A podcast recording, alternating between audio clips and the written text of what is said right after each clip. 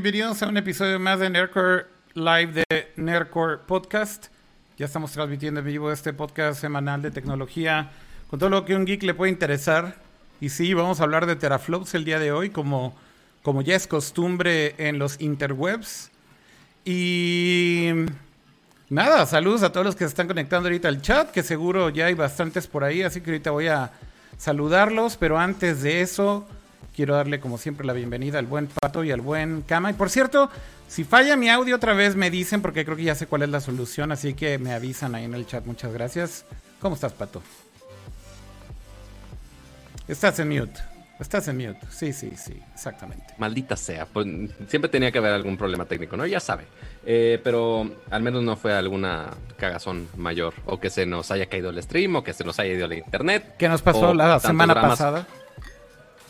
Desde la semana pasada que estuvimos problemas de internet, problemas de Windows, problemas de Zoom, hubo, mil cosas. No se ha podido publicar el, por acá. No se ha podido publicar el, podcast de la semana pasada en audio.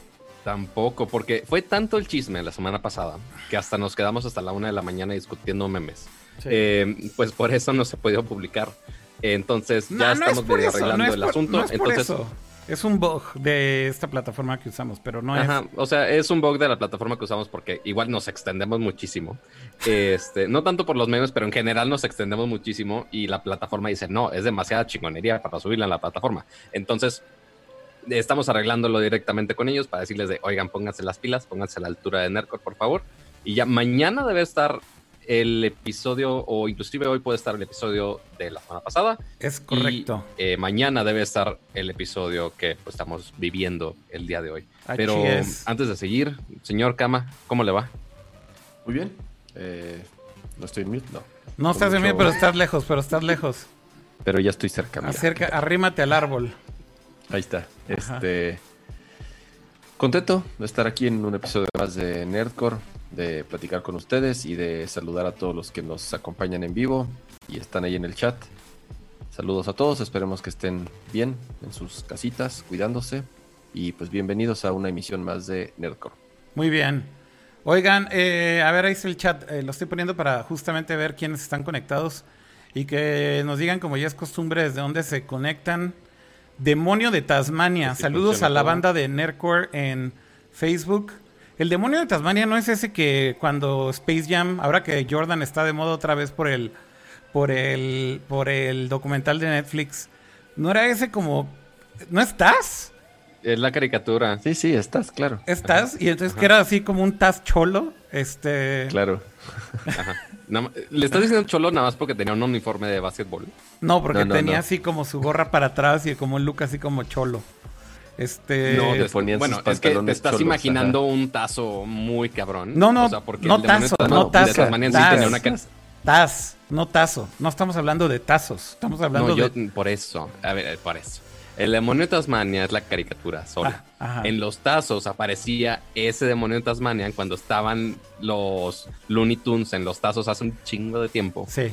Este, y salía ese taz con su gorra para atrás o en algún sticker de alguna camioneta o algún o en algún camión de transporte público seguro veías ese tipo de stickers. pero en, la, en la caricatura no usaba esa mamada, estaba así solo, nada más. Pero este, y también está un poquito más de moda porque también. Ese es ¿Eh? el punto, solo quería decir que estaba bien chafa. Ah, sí, estaba bien, estaba bien cholo. Es como esos mismos camiones que tienen este o piolines o un Calvin y Hobbes que está meando al logo de algo más. Es de la época de Es algo muy de fútbol heterosexual. Es de la. No, no, Yo, me refiero a que es de la época de. Taz Cholo es de la época de Space Jam. Y, justo ahorita estuve, ¿Y estuve que viendo. Va a salir la nueva. Estuve viendo. ¿Qué? ¿Va a salir una nueva Space Jam? ¿Y va a salir otra vez Michael Jordan? No, ahora va a ser con LeBron James. Ah, chale. Creo que pudo haber sido Kobe. 21 chavos. Pudo haber sido Kobe en lugar de, de, LeBron. Es posible. Oye, pero está, bueno, estaba viendo el documental este, por cierto, muy bueno. La neta es que me trajo muy buenas memorias de, cuando estaba morrito, porque debo decir que yo sí era de esos que veía todos los partidos de los Bulls y así, y, jugaba básquet y demás, porque pues e, estaba cool en ese entonces, ¿no? Entonces, em, güey, la neta es que sí me acordaba como de todas esas, cosas. O sea, decía, güey, o sea, esto se ve bien noventero. Pues, pues sí, güey, es que estaba bien en los noventas ese pedo, güey. Y cómo se vestían y todo. Y me acordé justamente de ese, de ese demonio de Tasmania cholo, güey. Y dije, chale, güey, porque hay un episodio donde donde sale ahí Jordan grabando la película y que le construyen un gimnasio completo al lado del, del, foro para que el señor entrenara. Y así, o sea, dice, güey, quiero, quiero entrenar, güey. Y le hacen un domo, güey. Un domo entero con, con una duela de poca madre, güey, así casual, para que ahí entrenara. Entonces, está, está muy divertido el documental, la verdad es que me, está gustando mucho. De hecho, fue, el, fue de los episodios de esta semana. Sí. Eh, igual, yo igual estoy viendo, súper buena la serie. Sí. Me sorprende. Bueno, explican al principio de dónde sacan la gran mayoría del, material, eh, sobre todo de esa, de esa última temporada. Eh, todo está filmado, entonces pudieron eh, pues, escanearlo tal cual en 4K. Entonces tienen, tienen footage y tienen videos y tienen escenas increíbles. La verdad está súper bien producida la, la serie. La produce ESPN junto con Netflix. Junto con Netflix. Eh, un caso muy similar al documental que también sacaron que se llama Made in America, que fue de la historia de O.J. Simpson, de todo el del asesinato y del juicio y todo eso. Si, vieron ese, si no vieron ese documental de, de ESPN, también súper bueno. Creo que incluso ganó, no sé si un Globo de Oro o un Oscar a Mejor Documental. Eh, súper bien producido. Entonces sí, la verdad vale la pena que vean la serie. Se llama The Last Dance, así como lo, comentaron en el, en el chat. Sí, sí. Y es, es un eh, documental medio biográfico, obviamente, de, de, Michael Jordan, pero enfocándose a esa última temporada donde antes de que se, se retire el técnico. Bueno, de, este hecho, más bien esas, eh, eh, va como un timeline en dos sentidos, ¿no? Porque es primero... Exacto. Están brincando, están brincando entre el timeline de sus primeras temporadas y luego con sus últimas temporadas y están yendo y viniendo todo el tiempo. Está muy cagada la edición. Exacto. Oye, no veo, no veo comentarios de nadie de YouTube, güey. Eh, ¿Será que está fallando? Porque me sale un tache. De pronto salen algunos comentarios de o sea, salió uno arriba, pero no sé si pero murió. murió. A ver, pero tienes razón. Voy a matar el chat aquí y lo voy a volver a abrir a ver si eso lo soluciona. Eh, pero dicen no den Manden cositas en el chat que no sean cosas este fálicas, por favor. A ver. Como era costumbre hace mucho tiempo. Vamos a ver ahora sí. Mientras, a ver aquí si salen todo el asunto. No, está saliendo otra vez tachecito este, en YouTube. Y creo que es un problema de YouTube, decías, ¿no, Pato? Es que sí, bueno, si empezamos ya con los dramas del día de hoy, sí. porque hubo muchísimas cosas del, día de hoy. Eh, empezamos con una noticia que fue literal hace como hora y media, que YouTube de repente dejó de jalar, así de la nada. Eh, los usuarios tú simplemente actualizabas tu feed y te aparecía un error 432, un error rarísimo este, y pues no podías ver contenido ni, ni ver las publicaciones, no nada, estaba muy extraño y lo estaban reportando muchos usuarios alrededor del mundo eh, y ya con algunos colegas tecnólogos pues también estamos viendo que pues, no podíamos hacer nada, inclusive se dio la casualidad, o sea, el, el, mundo siempre conspira contra mí. Y ya que por fin quiero subir video, lo estoy subiendo en YouTube. Y de repente pues ya deja de jalar y vale madre, entonces eh, se paró mi, mi upload y no pude subir el video hasta como media hora después, que fue una pausa relativamente corta. Fue como de media hora todo este asunto. Este, ahí me ven reiniciando el modem, casi casi inventándole la madre a, mi proveedor de internet. Este, y no, pues era un problema de YouTube que igual, siendo un sistema tan grande y que ahorita todo mundo está consumiendo contenido ahí, y más, y como nosotros ahorita que estamos transmitiendo en esta plataforma, pues está complicado. Entonces, eh, pues ya volvió afortunadamente. Seguramente algunos de ustedes eh, vivieron ese error. Volvió, pero parece que está, pero parece que está cucho, pato, porque en serio sí está funcionando. Sí está funcionando, de hecho, bien en, YouTube directo. Estoy viendo todos los, mensajes que nos están escribiendo ahí en el canal. Pero desgraciadamente. es abrir el, chat de YouTube en, una, en un pop-up chat y capturar esa ventanita. A ver, Mucho pedo, yo lo sé, pero podría ser. A ver, solo digo, solo digo. Ahí, ahí parchando las cosas que YouTube no ha parchado. Porque sí, recibió un gol. Es, es raro de YouTube, una plataforma que ha funcionado bastante bien en, Ahorita hago eso que dices. Ya arranquemos si quieres con temas y ahorita yo hago Sí, eso. igual, mientras. igual los estamos leyendo aquí en. Yo también tengo el chat de YouTube abierto. Sí, pero de todos Entonces, modos, no, no se apuren. dice, ¿cómo consienten a los de YouTube Jano el humano? Jano el humano, no te enojes. Y dice acá Hunter Es que lo curioso Twitch. es que la semana pasada, Sí. este, justo los de Twitch no se veían por alguna razón. Sí, no mames. Entonces, es ahorita, ahorita están castigados los de YouTube, básicamente. Oigan, a ver, eh, hablemos, vamos- hablemos de Dime. temas ya, hablemos de temas ya, ya, ya, éntrenle. A ver. Vamos con videojuegos y vamos a justo mezclarlo con fallas de productos globales. Y ahora vamos a hablar del Epic Game Store. Normalmente no hablaríamos de una tienda en específico y más considerando Con que. Kama odia los launchers y estas, ese tipo de cosas. Ajá. Pero hoy falló eh, este sistema que da servicio a Fortnite y a muchísimos otros juegos en línea. Porque específicamente te daba un error 500 y estuvo por mucho tiempo, por horas. Porque casualmente anunciaron el día de hoy que tenían un nuevo juego gratis. Porque están sacando varios juegos gratis que están sacando semana a semana. Y la versión gratis el día de hoy para juegos de PC fue nada más y nada menos que GTA V. El juego completo, la historia completa, puedes jugar todo el juego como si nada. Eh, entonces está de manera gratuita en el Epic Game Store. Ni siquiera lo tienes que bajar en este preciso momento porque quizá, no sé, si tu compu ahorita no tiene el espacio suficiente para correrlo, lo quieras, no pasa nada. Literal solamente entras a tu cuenta y le pones clamar para que esté en tu, en tu librería. por Clamar. Y Ajá, exacto. Y ya con eso ya lo tienes en tu. Ya, ya eres dueño de ese juego y te lo puedes quedar por siempre y lo instalas cuando quieras. Entonces, ahorita, cuando puedan, nada más entra a la tienda y nada más téngalo ahí para tenerlo en su librería. Ya si lo quieren instalar o no, mm, no importa, da igual. Pero pues es un jue- es uno de los grandes juegos de los últimos años y que, pues bueno, como, di- como dicen los regios, gratis hasta las puñaladas. Entonces, pues no les cuesta nada, no les roban el alma ni nada por, por tener ese juego en su librería. Ay, Así no. que posiblemente eso voy a hacer en un rato. Yo la verdad me perdí un poco con... O sea, sí jugué Grande Auto cuando salió originalmente para consola. Lo jugué en, en Play 3, Play Ajá, 4. No, creo que en Play 3 fue... Salió primero en Play 3 y después salió una eh, reedición para Play 4. Y tiempo después salió para PC. Justamente lo chistoso es que en PC volvió a agarrar como un segundo aire y empezaron Sí. a salir un chorro de updates. La verdad es un juego que tiene una comunidad súper activa. Han salido muchos updates, han salido muchos modos de juego cooperativos.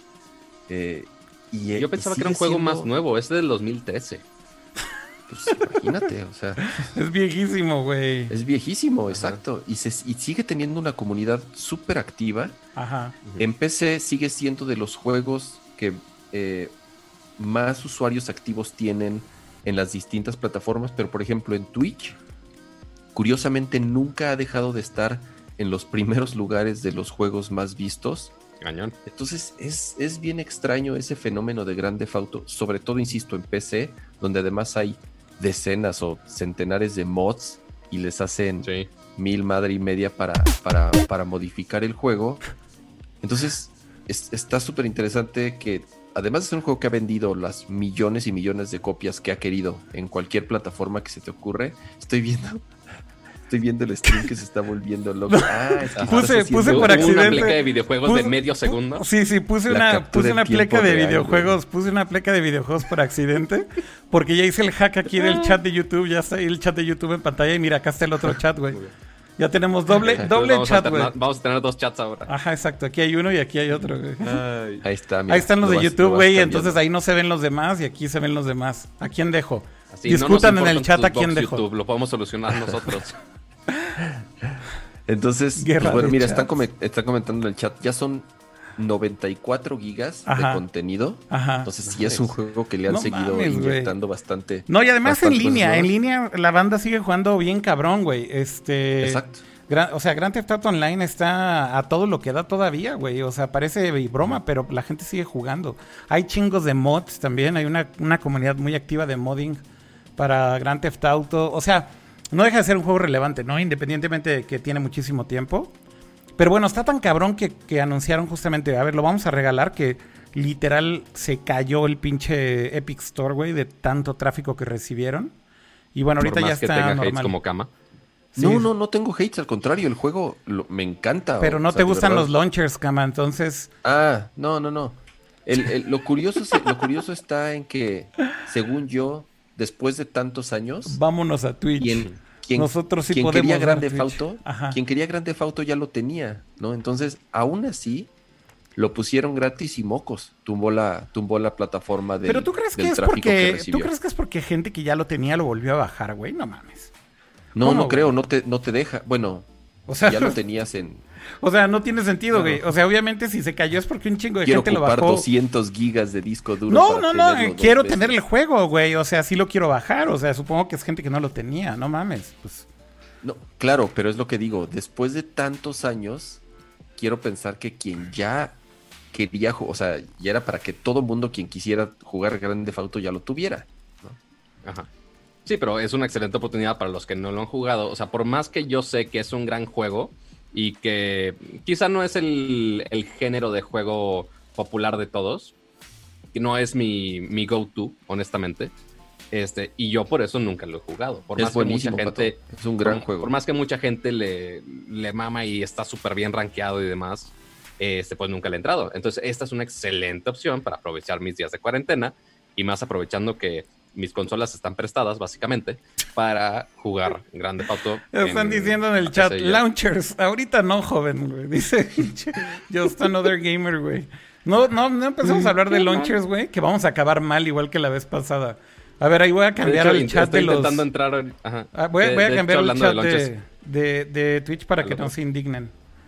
Eh, ajá, que podrías poner el de Twitch que está pegado a la izquierda y en el espacio cerca de nuestras cámaras. no, ya, ahí no, pones el de YouTube. A ver, güey, ya no, tú ya quieres demasiada mamada, güey. Solo, di- solo, perdón, mi mente de ingeniero intentando optimizar cosas. A ver, ¿qué dices? Bueno, ¿Que, ponga aquí al lado la otra?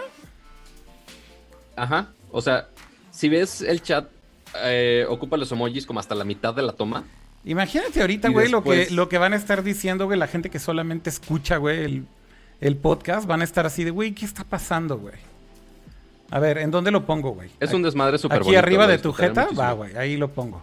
No, o sea, al lado de los emojis. Ahí, mira, sí, está perfecto. Entre güey. las... ca- No, eh, Como Mike. Wazowski. Salí en la portada. ¿En dónde, güey? ¿Dónde? ¿Aquí? Ahí, ahí, ahí, menos, más chiquito. Más chiquito, ¿cómo, güey? No se lee, güey. O sea, apenas ahí se lee, güey. Ahí están los dos chats ya.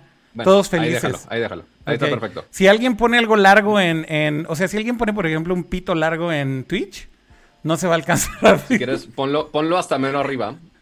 Bueno, si quieren pitos largos, ya pueden poner pitos largos a petición de Akira, gracias. Dice, no se, no se ve ni madres, güey. No se ve ni madres. Ya están diciendo que no se ve ni madres, güey. Mm. Por eso te estoy diciendo que no, no Pero- sirve tu solución de ingeniero, güey. Hagan lo que quieran. Igual como no sirvió Epic Games el día de hoy, pues bueno, no está sirviendo el chat el día de hoy. Pero bueno, siguiendo con otros temas, porque hay muchos, entonces sí voy a apurarme aquí, porque si no nos quedamos hasta las 3 de la mañana discutiendo de todo. Hablando de juegos viejitos que están reviviendo. Mira, Auto pusieron, 5, ahí ya pusieron el pito. Déjame ver. Fíjate, ahí como ya eh, el pito se tapa. Es una excelente censura. Exacto. Y no te gusta. Exacto, ahí está. Ahí lo estoy tapando ya. O sea, entonces no se alcanza a ver completo. Hasta Esa- podrías poner el chat abajo de nuestras cámaras y al lado del chat. Un, un pedo muy elaborado. Pon bueno, YouTube a la mitad en también- horizontal. ¿Qué significa eso, güey? ¿A la mitad en horizontal? ¿Qué significa eso, güey? ¿Alguien- No, te- tendrías que reajustar todo tu pinche este, configuración. No, o sea, justo de- como les dije, pero que la ventana de YouTube esté abajo de nuestras cámaras. Ah, y que nuestras cámaras estén tapando el espacio vacío de la mayoría. No, no, no mueva la, no, no mueva las cámaras. No, no, no, no, no, no, no. ¿No era así? Ay, maldita sea.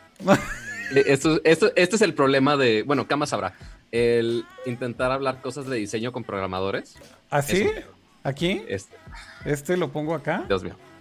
Ya. Siguiendo con las noticias, A ver, También aquí. esta semana hubo un tráiler muy interesante Están de parte de. Activision de Tony Hawk Pro Skater 2. Y no, no estamos en los 90s, estamos en los 2020s, porque Tony Hawk Pro Skater 1 y Pro Skater 2 estos juegos ultra populares que al menos yo sí lo jugué en mi infancia. Ajá. Este, obviamente no lo pasé porque tenía como 10 años, pero que estaba muy cagado jugarlo. Va a estar remasterizado para PC, para Xbox One y para PlayStation 4 en 4K y toda la cosa. Y pues va a salir, no me acuerdo la fecha específicamente, pero sale en relativamente poco tiempo. Sí, ya sale No sé si nada. ustedes lo jugaron, lo vieron. La, la verdad, yo ahí sí. Bueno, ya tenía tiempo que la gente pedía un juego de Tony Hawk desde hace rato. Sí. Y De- sí eh, se prendió en, la banda en cuando general de en general de patinetas, güey. O sea, más que... Pero de Tony Hawk, güey. bueno, de Tony Hawk en específico, tienes razón. sí. Sí, sí. Y ahorita, con Sí. esta noticia que se prende la banda cañón, Ajá. la neta no es un juego que a mí me haya así cautivado, que por lo menos lo haya esperado. La verdad no entiendo por qué tanta gente se prendió con, con la noticia de, de- de que van a remasterizar Tony Hawk 1 y 2. Ni- ni- No, es que tiene, tiene muchos ¿eh? fans, güey. Es que tiene muchos fans. Ese es el punto, güey. O sea, sí es demasiada, demasiada gente la que ha jugado esos juegos y, y tiene fans por todos lados, güey. Esa es la realidad. Ya, ya entendí la solución, güey, de, de- de que me estaban diciendo hace rato. Creo que es una cosa así. Ya, ok. Ya. Meh, it's something, I guess. O sea, digo, ya, es peor, peor es nada, güey. Ya no, no, no se quejen. Ajá. Ahí tapamos nuestras redes sociales, pero está bien. Ya no lo subí. Pero bueno, este, el punto es que sale el 4 de septiembre del 2020 Ajá. y a ver qué tal está el juego. Seguramente sí tiene algunas, mu- o más bien muchas referencias de lo que habíamos visto anteriormente en los mapas anteriores, que tenía muchos gimmicks ahí, que tenía, bueno, no, no gimmicks, perdón, que tenía easter eggs muy, muy cagados, la neta, y que seguramente van a volver por acá, hasta los cheat codes seguramente lo van a, a duplicar exactamente igual. Pero a ver qué tal, y pues es una noticia muy bonita, nada más. Oigan. Pero, hablemos de juegos de verdad. De juegos con teraflops. Eh, ok. con, con menos de un teraflop, para ser específicos, güey. No, empecemos con los de muchos teraflops. No, no, empecemos con los de pocos teraflops, güey. Porque justamente hoy hice un tweet que se puso on fire, güey. Eh, porque Nintendo Pero si anunció. explica los más teraflops no se entiende. Es que, es que, güey, la neta, güey, lo que puse, güey, fue justamente nada más para ver cómo reaccionaba la gente y la neta. Hubo gente que no entendió como que era un chiste, güey, y entonces se puso bien agresiva a decirme, a ver, güey, ¿qué, qué, qué chingados quieres decir con que Nintendo está masacrando a Xbox y a PlayStation y no sé qué? Güey, a ver, o sea, Nintendo está imprimiendo dinero, güey, con una consola que ni, ni- nadie habla de cuántos pinches teraflops tiene, güey. Ese es el punto.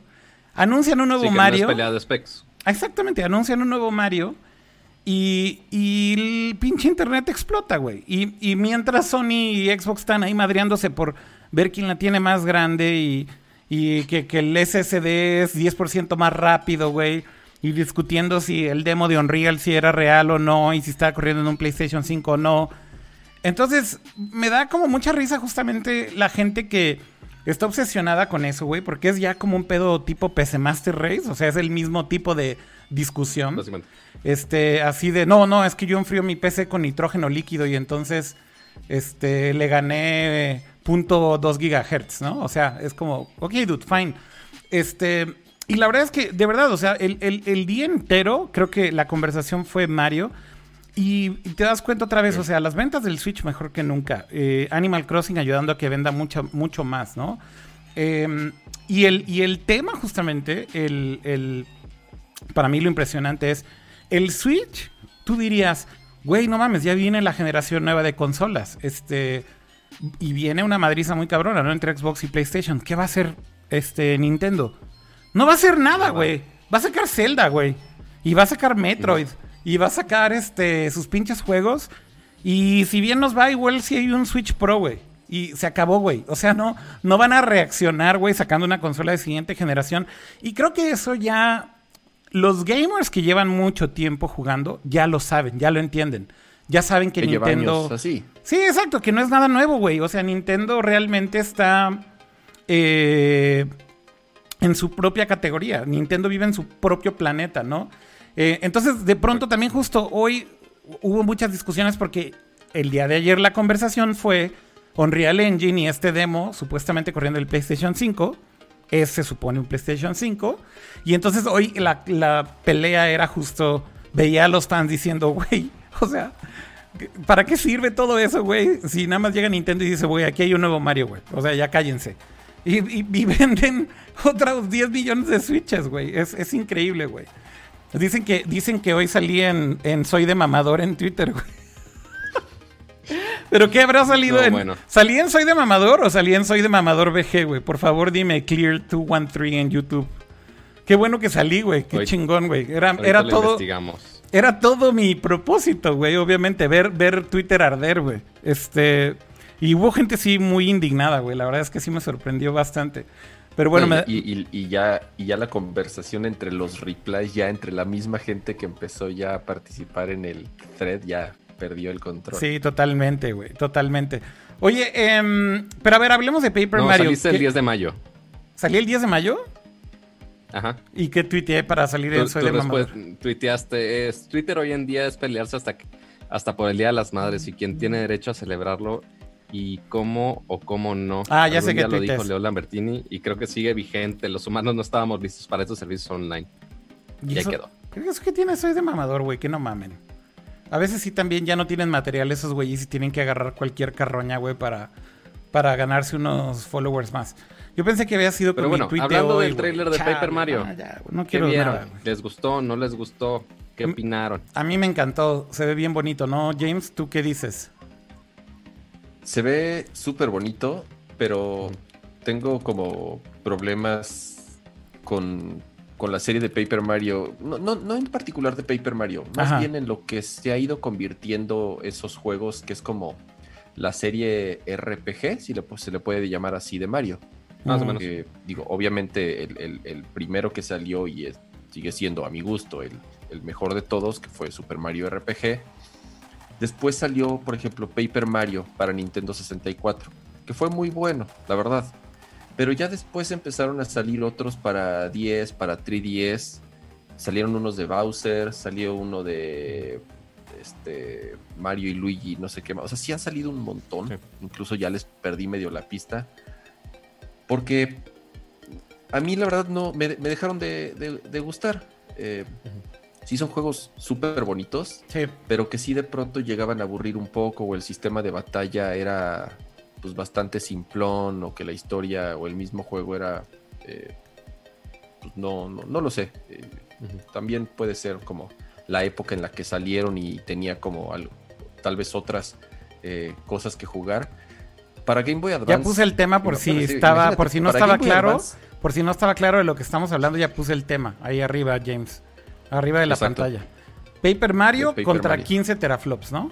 Así es. Ok. El último muy bueno que jugué fue el de Superstar Saga. Se llama eh, Mario and Luigi Superstar Saga, que fue justamente para Game Boy Advance. Ese estuvo todavía muy bueno. Pero ya los que salieron para 10 y para 3DS, sinceramente no me gustaron tanto. Incluso el que salió para Wii, el Paper Mario que salió para Wii, no me acuerdo si El salió para Super Wii o para Mario. Wii U, a mí no me gustó mucho. Entonces, sinceramente, mis expectativas por, sobre todo por, porque yo lo considero un RPG, o sea, no deja de ser un, un- un juego RPG de Mario. eh, y sí quedaban... ¿Cuál habrá sido? Porque está el Super Paper Mario para el Wii y para el Wii U salió uno que se llama Paper Mario Color Splash. Ese, la verdad, ya, ya ni lo jugué. Entonces, eh, por, fue la, por lo la mismo, Wii U. personalmente, este, les perdí interés porque no, no, me, no, me, no, me, no me atrapaban. Entonces, este, digo, visualmente se ve espectacular. Sí. El arte está increíble. Sí, sí, sí. El concepto está brutal. El tráiler me enamoró. La verdad, tengo muchísimas ganas de jugarlo. A mí también. Pero lo que más me llamó la atención es que justamente a parecer al sistema de batalla le dieron un revamp. Y entonces no dieron muchos detalles, pero los pocos segundos que vemos de las batallas entran como en un modo de, de círculos o de aros Ajá. que van girando y se van acomodando los enemigos en diferentes planos. Entonces, no nada más es un RPG de turnos, sino que también ya entra un tema de estrategia y de posicionamiento y de saber en qué momento atacar. Entonces, la verdad, eso, ya con eso a mí me ganaron. Porque si realmente replantearon el sistema de batalla, que para mí era algo que sí había flojeado mucho y que se había vuelto bastante bobo, sinceramente, si, si le dieron al clavo con este, ya, Soul. O sea, de verdad sí, sí. Voy a, voy a, estoy esperando más información o que den más detalles, pero estoy casi seguro que, que sí le voy a entrar.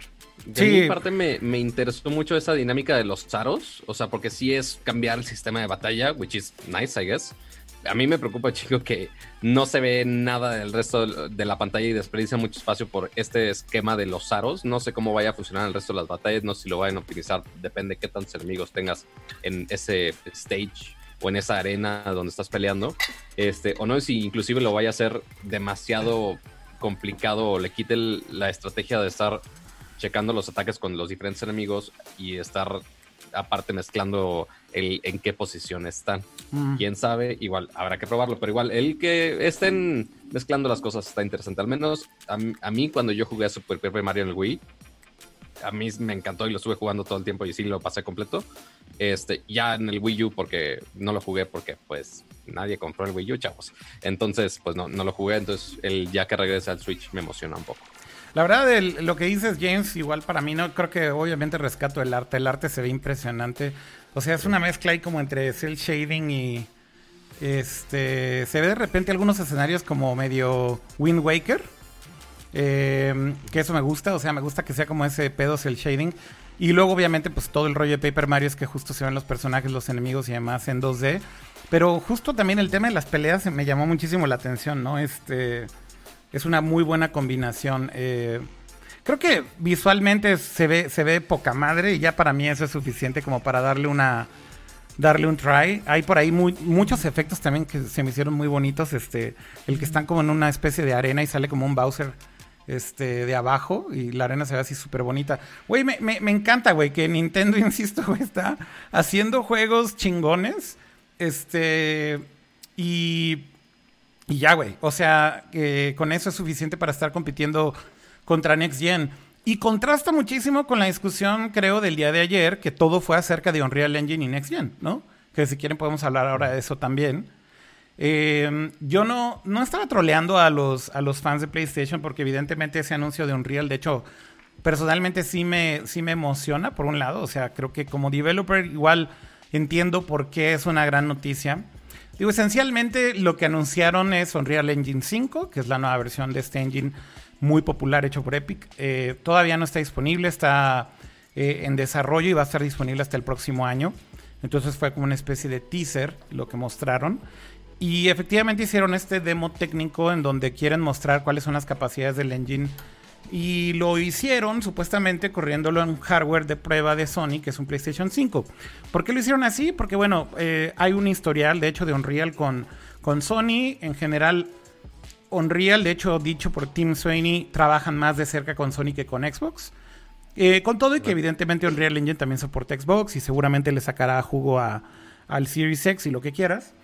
Pero eh, básicamente sí hay una relación más cercana entre, entre Epic y, y PlayStation. Entonces, bueno, hacen este demo y la verdad es que el demo es impresionante y las dos tecnologías principales que anunciaron con Unreal Engine, esencialmente, para no entrar en temas así como ultra, ultra técnicos, es que la primera cosa que hace es que para los artistas 3D que están diseñando assets en, eh, cualquier software de producción de, de, modelado, modelaje, ¿es modelado modelaje? Ya no, no me acuerdo cómo se dice. Eh, en 3D eh, esencialmente pueden agarrar prácticamente así su modelo y aventarlo al engine sin pasar por este proceso tedioso que igual muchos gamers no saben, pero los que saben de esto saben perfectamente a lo que me refiero y es un proceso de optimización eh, que básicamente tienes que hacer para que eh, la cantidad de polígonos o triángulos que hay en pantalla sea menor. y típicamente lo que sucede con estos engines es que los artistas, güey, le tiran muchísimo a, tratar de hacer cosas muy bonitas y una vez que avientas todo el engine, los ingenieros dicen, güey, bájale de huevos, porque estás dándome cosas demasiado sofisticadas, demasiado pesadas. Pasa mucho con la iluminación también, sobre todo cuando es iluminación en tiempo real y que no está bakeada, se le dice, ¿no? Que es como una iluminación falsa de alguna manera que está prerendereada.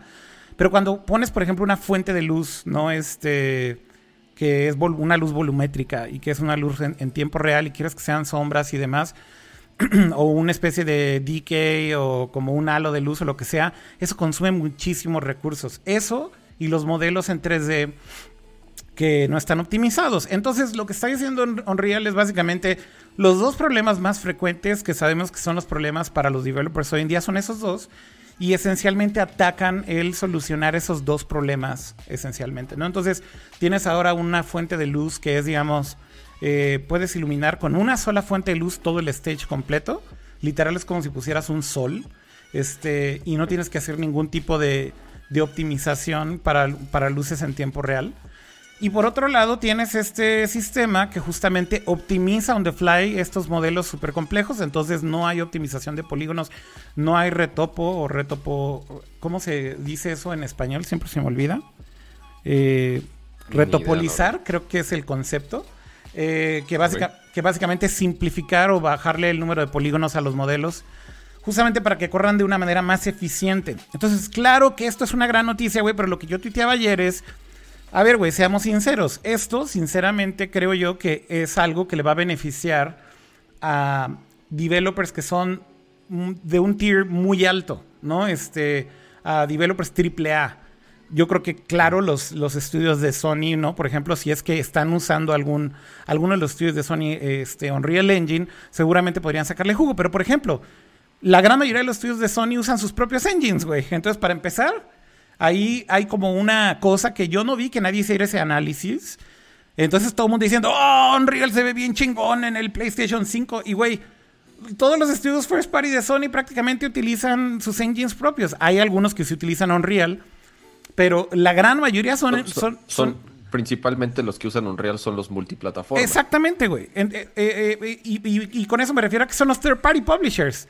Eh, también, o sea, los que más usan Unreal Engine. O sea, Sony, güey, First Party Studios. Aquí la pregunta que vale la pena hacer es: ¿cuántos estudios de Sony están utilizando Unreal Engine? Güey, díganme la respuesta en el chat. Les, les aseguro que tal vez es un par y me estoy viendo barco. A lo mejor son menos. Em, entonces, está padre como ver el, el, el raw power y demás. Pero para llegar a ese nivel de calidad que mostraron en ese demo, necesitas muchísimo dinero y muchísimos recursos. Entonces, si es un target y al final del día es como todos los demos de los engines, sobre todo el target es altísimo. Pero la realidad es que el developer normal, el developer de a pie, sí le va a poder sacar jugo a algunas de estas cosas. Pero no esperen que todo se vaya a ver así en PlayStation 5, güey. Eso es absurdo pensarlo. O sea, habrá juegos que sí le saquen el jugo a la consola, Seguramente también cuando estemos en el año 5 o 6 de la consola veremos cosas impresionantes en PlayStation 5, como está pasando ahorita con PlayStation 4. Pero evidentemente ni de pedo, güey, el día 1 los juegos se van a ver así, güey.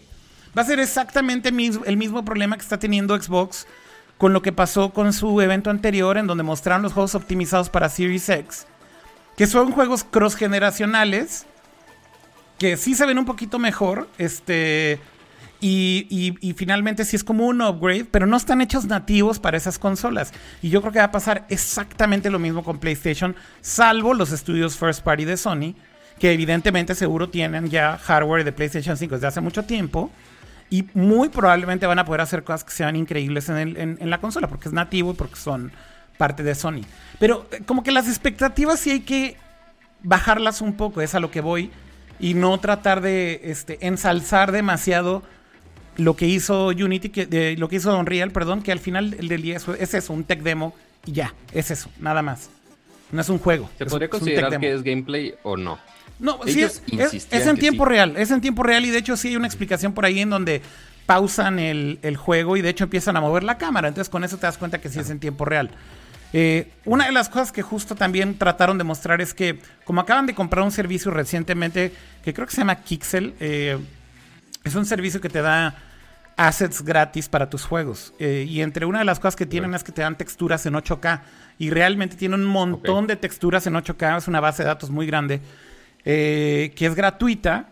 Y efectivamente con eso lo que dice Unreal es, mira, si tú eres un desarrollador indie, no tienes que hacer todo este proceso para hacer estos gráficos. Este, no tienes que hacer, por ejemplo, todo este eh, proceso para hacer, por ejemplo, fotogrametría, para hacer una textura de súper alta calidad. Simplemente vas aquí a nuestro servicio, te bajas gratis la textura 8K y puedes hacer que un escenario se vea así de perro, güey, con esa pinche como cueva, güey, con todo el nivel de detalle que tiene y todas las piedras y demás, porque al final es casi casi un trabajo de textura, ¿no? Este, entonces, mi punto nada más era como tratar de decir, seamos sinceros y tratemos de eh, mantener expectativas más realistas y entiendo la tecnología y, aplaudo lo que hace Unreal, creo que es increíble, pero sí es un tech demo, eso es lo que es, eso es todo. Ah, ahora, fue una presentación de Unreal que Correcto.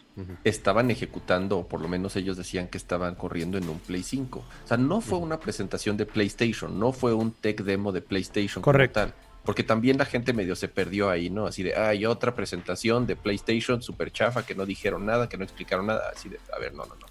Fue un evento de Unreal para presentar su nuevo motor, que es un motor que funciona en iPhone, en Android, en Switch, en PlayStation, en Xbox, en computadora. O sea, es un motor que funciona absolutamente en todas las plataformas y que se adapta muy bien a las especificaciones técnicas y al hardware que tenga cada una de esas plataformas. Claro. Que de cierta forma es bastante flexible, si lo podemos llamar así, para que si tienes un Switch, pues le baje de huevos. Y si tienes una PC con una este, 2080 Ti, pues entonces corra a lo máximo que podría el, developer eh, querer.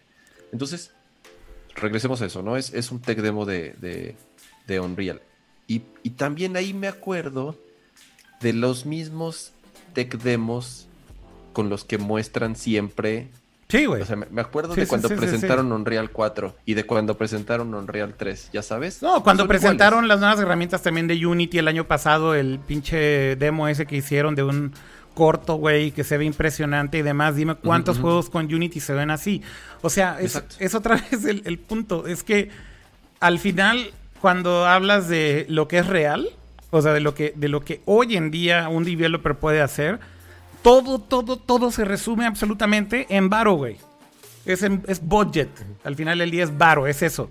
¿Tienes varo, güey? ¿Tienes 10, 20 millones de dólares para hacer un juego? Ok, güey, posiblemente le puedes sacar jugo a eso. Eres un indie, güey, ahí que se va a gastar un millón de dólares en un juego. Pues, güey, creo que algunas cosas te van a beneficiar, pero evidentemente no vas a lograr que se vea así tu juego. No, no, no con ese, no, con esa cantidad de dinero. Ese es el punto. Eh, y tiene razón, o sea, todos los demos de todas las generaciones pasadas, que son básicamente las versiones pasadas de Unreal, ha pasado lo mismo, ¿no? Sí, sí, sí inclusive el, el tech demo que igual nos impresionó a todos cuando salió el tech demo de Unreal Engine 4. Ahorita si lo ven, es de, ay, pues pues, pues no, no, no ves casi ningún juego con estas cosas, al menos que sea un cinemática acá ya súper pre-rendereado casi casi. O sí, pero pasaron... Cinco años. Muchos años. Exacto. Ajá. Exactamente. Y, hay, y hay PCs ultra poderosas que sí lo aguantan sin que corra a 20 frames por segundo. Ese es el punto. O sea, yo creo que el, el, tema es que sí creo que es un target. Y a final de cuentas, lo, lo, lo chingón de todo esto es que si existe el potencial, quiere decir que si los developers realmente lo aprovechan, podemos llegar a ese target. Pero entonces ahora lo que hay que esperar es que los developers lleguen a ese este target, ¿no? Y eso va a tomar tiempo, como está diciendo Jaime. O sea, puede que pasen tres o cuatro años o cinco años para llegar a ese punto. Es exactamente lo que está pasando ahorita con el PlayStation 4. Los mejores juegos visualmente que están saliendo de toda la generación siempre salen al final de la generación, cuando la generación ya está por terminar. Visualmente ve los juegos que están saliendo, ve cómo se ve Last of Us, ve cómo se ve eh, Ghost of uh, Tsushima, ve cómo se ve God of War, God of War etcétera, exacto, o sea, Horizon Zero Dawn, pero regresando a lo, a lo que decías hace rato, son juegos first party que además usan motores propios. Pues sí, Sí, sí, de acuerdo. Porque, por ejemplo, en algunos casos serán mejores en algunas cosas, eh, serán mejor en algunas cosas. Quizá no se ve, muchos quizá no se ven tan cinematográficamente increíbles como los tech demos que muestran, pero pues tendrán sus ventajas. Final, Final, el, remake de Final 7 se hizo en Unreal Engine. Se tomó la decisión de hacerse en Unreal Engine porque, insisto, es, digo, a pesar de ser un motor, entre comillas, amigable o por lo menos con los que los developers se sienten cómodos trabajando o que hay... Pero sí sabes cuál es la verdadera razón de por qué usaron Unreal, ¿no, Kama? No, no, por detrás no. No sé si hay detrás alguna Pues que es, historia multi, así. es multiplataforma, güey. Nada más que ahorita Ah, tiene la bueno, exclusividad que es con Sony. multiplataforma. Y, y también, Entonces- porque, y también entonces- porque mismo Square eh, tuvo, o sea, parió tunas con, Con su el- propio engine con cuando su- quisieron ¿Cómo se llamaba ese Final engine? Fantasy ¿Cómo se llamaba ese engine? dispa- eh, El- Luminous, En- Luminous, Engine. Luminous Engine. Sí, Luminous sí. Engine, que fue con el que hicieron Final Fantasy 15. XV, Ujú. y pues nada más les tomó che, más de 10 años. No, pero mira, en el, en, en el caso, en el caso en específico de Final 7, mi teoría es, y de hecho lo que he escuchado así de algunos conocidos y demás, es que la exclusiva con PlayStation es temporal. Y por lo menos el juego va a terminar saliendo en PC y muy probablemente termine saliendo hasta en Xbox, güey. Ok. Bueno, Final 15 Es salió posible. también ya en PC. Exacto. Entonces, digo, suena como muy lógico que utilicen un engine como Unreal, donde sabes, güey, que portar un juego, güey, te cuesta nada, güey, para, para llevarlo a otra plataforma, ¿no? Ese es, ese es un poco el punto. Ya con que salga en PC es suficiente para justificar que hayan utilizado Unreal. Esa es la Y- realidad. Y, tantos años de Unreal 4 y tanto tiempo de desarrollo y ahorita en el PlayStation, en ya como dice aquí, ya en las últimas, y el juego tiene muchos problemas técnicos. A lo mejor más bien por falta de tiempo y por falta de optimización. Yo creo que va bien- más bien va por ahí. Pero insisto, no el motor va a ser magia. O sea, por más que seas Square y por más que tengas todas las herramientas a la mano, lo que mostraron hoy, e- eso van a pasar, no sé, cuatro o cinco años tal vez. Yo también para creo. poder llegar a ese, a ese nivel. Mira, de- si, si de entrada el engine sale hasta finales del 2021, lo cual quiere decir que eh, un developer en su sano juicio, güey, no se va a poner a desarrollar en beta en esa cosa, menos un juego enorme. O tal vez sí, cuando lo pongan en beta a lo mejor habrá algunos valientes que lo hagan. Este... Va, güey, pero pues ¿cuánto tiempo va a tomar en que salgan los primeros juegos con Unreal Engine 5? O sea, si empezaran a finales de este año, van a pasar dos años y eso significa que en el 2022-2023 estaremos viendo lo primero que esté saliendo hecho nativo con Unreal Engine 5. Y van a Este, ser, de hecho lo anunciaron, Fortnite, obviamente de ellos mismos, Sí, sí. va a ser el primer juego que va a adoptar este motor, por lo menos es el primero anunciado oficialmente. Y justamente ser así es cuando va a salir. En consolas de nueva generación. Y así que tú digas, puta, Fortnite, así que se ve espectacular y va a aprovechar las capacidades del nuevo motor. Pues no, la neta, no. Fortnite corre hasta pues, en un Switch. Por acá están diciendo que si Gear 6 seguramente va a ser Unreal 5, pues probablemente, ¿no? Este, yo creo que sí hay algunos juegos que sí. Eh, de hecho, en el caso de Microsoft, curiosamente, habrá que ver qué estrategia siguen sus estudios, ¿no? Todos los que compraron, si van a hacer sus propios engines o van a, a usar algo off the shelf como, como Unreal. Eh, a mí me da la impresión de que van a usar Unreal muchos de estos developers que están haciendo juegos para Xbox. Pues Gears es la bandera de, bueno, es una de las banderas de Unreal. de acuerdo, O sea, pero me refiero a los nuevos, como a las nuevas adquisiciones, ¿no? Como a los nuevos estudios que han comprado. Pues sí.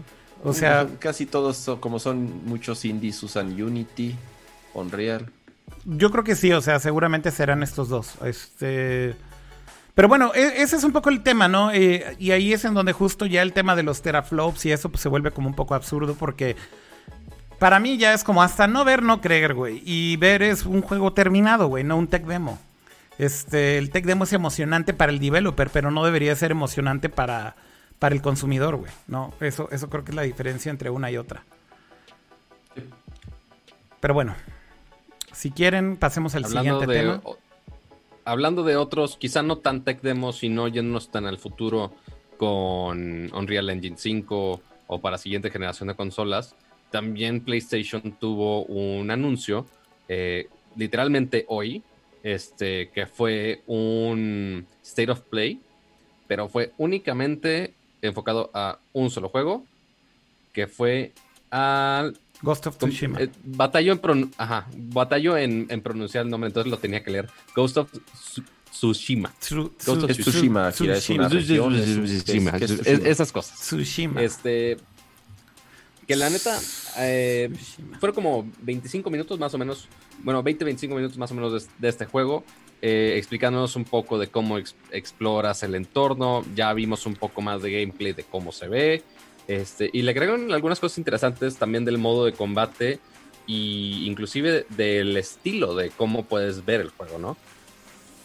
El juego se ve Ustedes muy bien, digo, creo que desde que lo anunciaron es uno de mis juegos como Pues que les estaba siguiendo la pista. O sea, definitivamente creo que el- el- la temática se más interesante y todo, pero Soccer Punch creo que también es un estudio que generalmente sí entrega lo que promete y no se queda en, en medias promesas. Veía por ahí comentarios que decían, güey, se ve súper genérico, güey, pero con muy bonitas gráficas. Pues, güey, o sea, hoy en día, ¿qué juego es 100% original? O sea, también no, no, no sé a qué se refieren con que se ve súper genérico. Y además de gameplay, pues habían ido mostrando, según yo habían mostrado algo, eran como puros cinemas muy acá conceptuales. Lo que sí me acuerdo mucho es el E3 ese donde tenían al flautista. Este. Y, que, y que fue como así de los memes más chingones no cama de ese pinche 3, ¿te acuerdas? Sí, que pa- para presentar el juego salió un güey tocando su flautita y ya ese fue, ese fue el gran showcase. de- Pero es que ya vi que. Pero es que ya vi que el personaje principal toca la flautita, güey. Sí, exactamente. Entonces hasta, sí. hasta el tráiler de hoy que Supimos. sale tocando la flautita fue así de ah, todo tiene sentido. ahora". Exacto, así de, güey, el personaje principal es el que toca la flautita, güey. Este. Como el robot. Y que también es, es muy posible que muchos estén diciendo de, güey, se ve con muy poquitas gráficas, pero no se ve tan original. Pues sí, si lo estás basando en Japón, que son gráficas realistas, o sea, que es no es un estilo tipo Fortnite o algo así, pues vas a ver las personas, pues como debe ser, se van a ver muy comunes y corrientes, Dice, porque está basado en personas comunes y corrientes de Japón de tal época. dice acá Este, Don, To- Don. Toberry en. Twitch dice que sí es el Assassin's Creed Japón. Pues tipo, ¿no? Más o menos. Es, está combinado, sí tiene algunas mecánicas de stealth, que es la parte de Ghost. Pues eso Y es después ya te pinche. puedes ir a Assassin's Creed, güey, también. A todos lados. Pues es también Correcto. medio Sí, sí, stealth. sí. Assassin's, Sí, güey. tiene, es, es, mira, es la, es medio ya la fórmula, eh, lo que decían hace rato, se parece a otros juegos. Pues sí, tú agarras Uncharted, puedes agarrar God of War y puedes agarrar este, tal vez eh, Red Dead Redemption o este, eh, eh, The Witcher por la parte del caballo eh, y cómo se detienen los tiempos. Son, Tiene como un poco de todo, ¿no? son mecánicas que hemos visto en repetidas ocasiones en un chorro de juegos y va a ser ya hoy en día so- es, es muy difícil eh, decir este juego es verdaderamente genuino. Ya está aquí Y- diciendo Omar, Omar, este. Omar Menchak en YouTube dice: Death Stranding está súper original, güey. Ahí tienen, güey. original que es aburridísimo. Güey, si quieren un juego súper original, güey, y que no sea genérico, güey, hay, hay juegos bien buenos, güey, que son para, para todos, güey, como por ejemplo Death Stranding, güey. Cargar cajas es mega original, güey. Este, hay para todos, hay Sí, para todos. no, para- mira, eh, tiene, hay, hay un tema y también lo están comentando en el chat, Sekiro. sí, Sekiro salió el año pasado. Sí, sí. Un juego visualmente muy similar o con temáticas muy similares. temáticas pero bueno. similares, pero visualmente es otro tipo de arte. Sí, sí, sí. Pero, y, y las mecánicas también muy distintas. From obviamente, Software. Por, qui- por- por quien está detrás. Sí, sí, ¿no? sí. Al, al ser, al ser un juego de, de Miyazaki. Exacto. De, de los creadores de Dark Souls. Pues bueno, ya sabes a lo que. Ya lo sabes a lo que vas a sufrir, güey. No, y además sabes que es, que es un juego. Bueno, lo- cuando hicimos nuestro conteo de mejores juegos el año pasado, pues ya ven que yo, para mí fue el mejor juego del año pasado. Sekiro. Eh, y este, yo creo que tiene otro ritmo, se ve un poco más de, tiene más exploración, tiene cosas para craftear, para subir de nivel tu y personalizar a tu a tu personaje.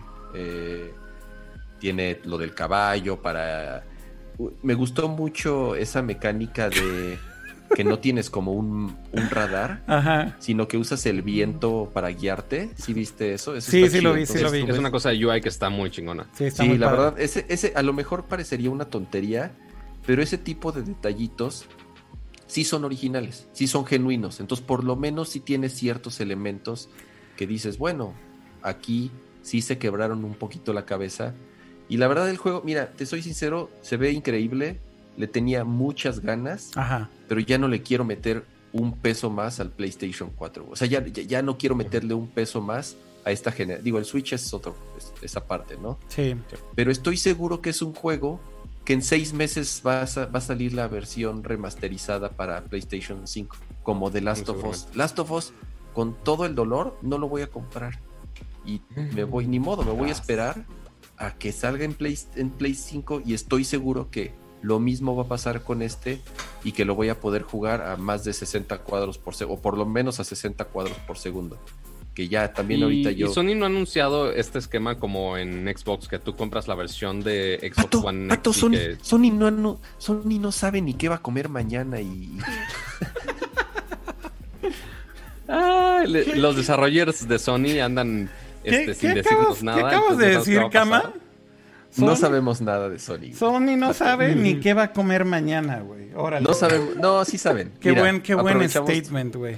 Aprovechamos, aprovechamos para comer. Justamente hoy, así rápido. Bueno, creo que le hicieron ayer o antier un- una pregunta no, a un ejecutivo de Sony, no sé si al CEO de Sony o algo así. Le dijeron, oye, ¿qué opinas de que la gente está hablando más de Xbox y que Xbox se están adel- adelantando? Ah, sí, eso fue en una conferencia de bla, bla, bla, bla". inversionistas, ¿no? De PlayStation. Y el güey, la neta, dijo, pues que digan lo que quieran. Yo nada más les digo que se esperen a ver las ventas del PlayStation 5 contra las del Xbox. Y ya, Sí, como que ahí, ahí paró el pedo. literal así Y fue. también anunciaron un dato importante, ¿no? Que igual lo estuvimos discutiendo las últimas semanas porque veíamos las cosas muy grises o muy negras inclusive para PlayStation y decíamos de no, quizás se retrase, quizás se retrase, quién sabe.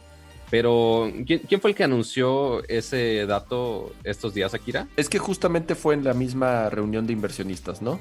Ok. Dicen que se cayó, que se cayó, que se cayó el stream. No, yo ¿Se creo que. stream? ¿Sabes qué? Ya se ven los comentarios de YouTube en el chat, güey. Y Ah, así como que YouTube le había aprendido un... yo creo que algo raro. pasó con YouTube. Entonces, o sea, no está valiendo madre el stream. Estamos bien, está en verde. Nada más que creo que sí es. A ver, dice que está live aquí. Dicen, nos sacó a todos, No, pero sí el veo. streaming sigue en vivo. Que fue Sí, no, general. yo sí lo veo, ¿eh? Denle refresh nada más. y Nada más ya. denle refresh y ya. Denle refresh y no se espanten. Dice que salió un anuncio. Nadie se cae, le ¿Ah, dio sí? un reset, reinicié YouTube, por un segundo se detuvo. Creo que fue más bien. Creo que fue más bien que algo pasó con YouTube, porque miren, ya están saliendo sus comentarios también en el, en el Le chat prendieron comunal. ahí un switch, ¿eh? Sí, le prendieron un switch ahorita a YouTube, entonces déjenme borrar ya la toma y arreglar la otra. A ver, ¿en qué estábamos? En que justamente en que- estas dos notas, Ajá. eh, bueno, hubo varias notas que se generaron justamente porque hubo lo que tú decías hace rato, ¿no? Una llamada a una reunión de inversionistas de Sony. Sí, sí, sí, exactamente. Y, y ahí fue donde, donde dijo esto, ¿no? O sea, dijo, güey, no mames. O sea, espérense a que vean las ventas y luego nos juzgan, ¿no? Sí, lo que ellos dicen es que no, que no están retrasados, que ellos no han movido sus planes, que ellos no han hecho anuncios no porque no hayan querido o no porque, bueno, más bien no porque no hayan tenido información, Sí. sino porque tal cual no estaba en sus planes anunciar algo en estas fechas. Exacto. Entonces, seguimos, seguimos acercándonos a épocas de E3, si le podemos llamar así, que es cuando seguramente ya tenían planeado empezar a soltar la, la- la mayoría de la información, o que por lo menos ¿Qué fecha que ciertos... se, se suponía que era E E3? ¿E3 cuándo es, Perdón. Akira? Bueno, ¿cuándo era? Pues se supone en junio, siempre, siempre había sido en junio. Ajá. Pues Ajá. ya no nos falta mucho. Sí, sí. Entonces, pues bueno, ya eh, supongo ya no tarda, ahora sí ya eh, no debe de, de pasar mucho tiempo para que empiecen a soltar más noticias. Incluso ahora tal vez haciendo un poco de análisis, tal vez lo del control, lo del control sí fue así de, ¿saben qué? Ya, ya suelten algo porque, porque la gente se nos está echando encima. Sí, Entonces, exacto. Entonces yo creo que lo del control sí fue algo que a lo mejor no tenían tan planeado como tal. Que tuvieron que soltar que sí antes de las- tiempo. Pero Sí, por las circunstancias. Sí, porque seguramente estaban esperándose hasta el E3, ¿no? Pero bueno, el E3 ya está cancelado, ¿no? Oficialmente. O Ah, sea, bueno, sí, sí. básicamente ya lo. de, lo- de hecho, estuvo muy chistoso porque dije, ay, voy a buscar cuáles eran las fechas del E3. Buscas E3 dates, así en, en Google grandote, cancelled. Yo de, bueno, está bien, ya, ya sé. ya sé, Oye, no me dice lo que están recuerdes". saliendo comerciales en YouTube, güey. Y que pasó otra vez de Eh, nuevo. Ah, es que mi pedo ahorita es que yo tengo YouTube Premium, no es por presumir, pero este... no Comerciales en el streaming, güey. Están diciendo, güey. YouTube Premium, Que es papus. parte normal, Neta, ponen pinches comerciales en el stream, Pato. claro. ¿En, en, en vivos? ¿En vivos? Pato, Sí, no claro. mames, eso nunca ¿De había qué crees que pasado, se mantiene güey. YouTube? Pero eso, pero eso no, nunca había pasado, güey. Yo creo que eso es un bug ahorita, güey. Es muy posible. Porque no sé si sea- nunca- más habían vez. comentado que Ni siquiera, güey, hay settings, güey, para poner este, que pongas pinches comerciales, según yo. Anda mal, yo más bien creo que sí anda mal, anda malito YouTube y por eso es que anda así como que va y viene y demás. Este... Sí, o sea, discúlpenos, no, de- no lo estamos poniendo nosotros tan, tan, tan tediosos con los anuncios. Si te ves Pero comerciales. si lo están viendo, así es- como- completo para que nos den como, ingresos. ¿Tienes Spotify con comerciales? Perdona. ¿Sabes qué es lo más, ¿sabes qué es lo más cagado? Y es el. Que y es el- el- el- la voz que hace este, los anuncios de Spotify gratuito, así de, ¿no tiene Spotify Premium, la chingada? Ah, dicen Yo que no son comerciales, dicen que no son comerciales, que sí se como que pausa o boguea. Eso sí es por YouTube, ¿eh? ya lo decíamos Ah. hace rato. Está fallando, de hecho no se veía el chat. Entonces tengan paciencia, está medio malito YouTube. Perdón, Pato. O si, o si de plano está fallando mucho, pues lo peor que puede pasar es que se vayan a Twitch. Van Pues a sí, ver esa un es la, anuncio. esa es la ya. otra. O sea, váyanse, vayan, ya está hasta la tía Siri diciendo que sí salen comerciales, ¿eh? Ya nos vino a acusar. Órales. Tras. Ni modo. Pero bueno, el punto es que ya tenemos todo el chat junto. Eso ya nos quitamos de tanto show. Sí, ya es ganancia. Pero. Algo es algo. Entonces, Play 5 no se retrasa. Unreal Engine, sí va- Unreal Engine 5 sí va a funcionar en Play 5. Y Ghost of Tsushima todavía no hay nada para Play 5. Quién sabe si salga remasterizado o no. Pero bueno, es de los últimos lanzamientos que van a ser para Play 4. Es correcto. ¿Hay algo más de videojuegos de ¿Qué lo que quieran falta? hablar? Porque no sé si nos falta algo de videojuegos o ya podemos cambiar algo de tecnología el día de hoy. No recuerdo Eh, si tenemos algo más de no. juegos. Creo que ya. Creo que de videojuegos ¿Ya fue? ya estaban Hasta, todos los- hasta el los Tony temas. Hawk ya hablé. Hasta ¿Y el Tony todo? Hawk, sí es cierto. Eh, pues creo que ya, o sea, a grandes rasgos ya nos echamos una hora. A ver, hablemos entonces algo de, de- de tecnología. Creo que hay algunas cosas interesantes por ahí. Algo que me llamó mucho la atención ahorita con todo esto de la pandemia y creo que lo podemos platicar porque pues a lo mejor es un tema que a todo mundo le puede interesar. Oye, ¿te puedo general- frenar un segundo? Dime, Antes de que sigamos, sí. a todos los que nos están viendo en YouTube, en Ah, Twitch o en donde Sí, sea, sí. donde no esté fallando, Sí. o aunque esté fallando. Sí. Si están, ahorita, ¿cuántas personas estamos en el stream? Hay como Somos como un- ¿qué será, unas 450. 200? No, no, no. 250 más o menos. No, Para los 450. 250. Esto- Oh, Estoy viendo ah, yo bueno, en. Restream 450 juntos todos. Mira los que populares somos. Este, para todos los que estén viendo en vivo, eh, le recordamos muy amablemente que dejen su bonito Manita, like. Es como, es como, ajá, su manita arriba. Este, es como poner asistencia de clase. No, no es que lo sientan como clase, porque seguramente se van a dormir si piensan que es clase. Pero pónganle su manita arriba. Este, dejen su likecito, su comentario, esas cosas bonitas. Y nada más seguimos con el stream. Ya, era mi único anuncio parroquial, pero prosiga, por, este, por favor, señora Kira. Q Kusanagi dice que, ¿por qué digo que 450 si él ve que en YouTube dice 215? Es que estamos contando todas las plataformas, Twitch, YouTube, Periscope, Mixer, son dos páginas de Facebook.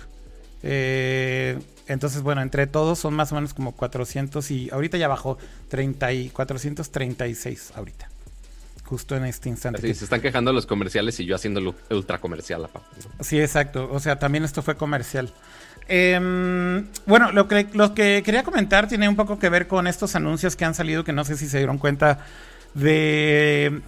Pues a raíz del coronavirus y de todo lo que ha sucedido con, con el distanciamiento social y que no puedes ir a tu oficina a trabajar y demás, un trend ahí bastante interesante en Silicon Valley de compañías que están tomando ya la decisión inclusive de hacer que sus empleados si no quieren regresar a, la oficina a trabajar, este, bienvenidos. Y de hecho la primera compañía que anunció fue esto, eh, fue Twitter.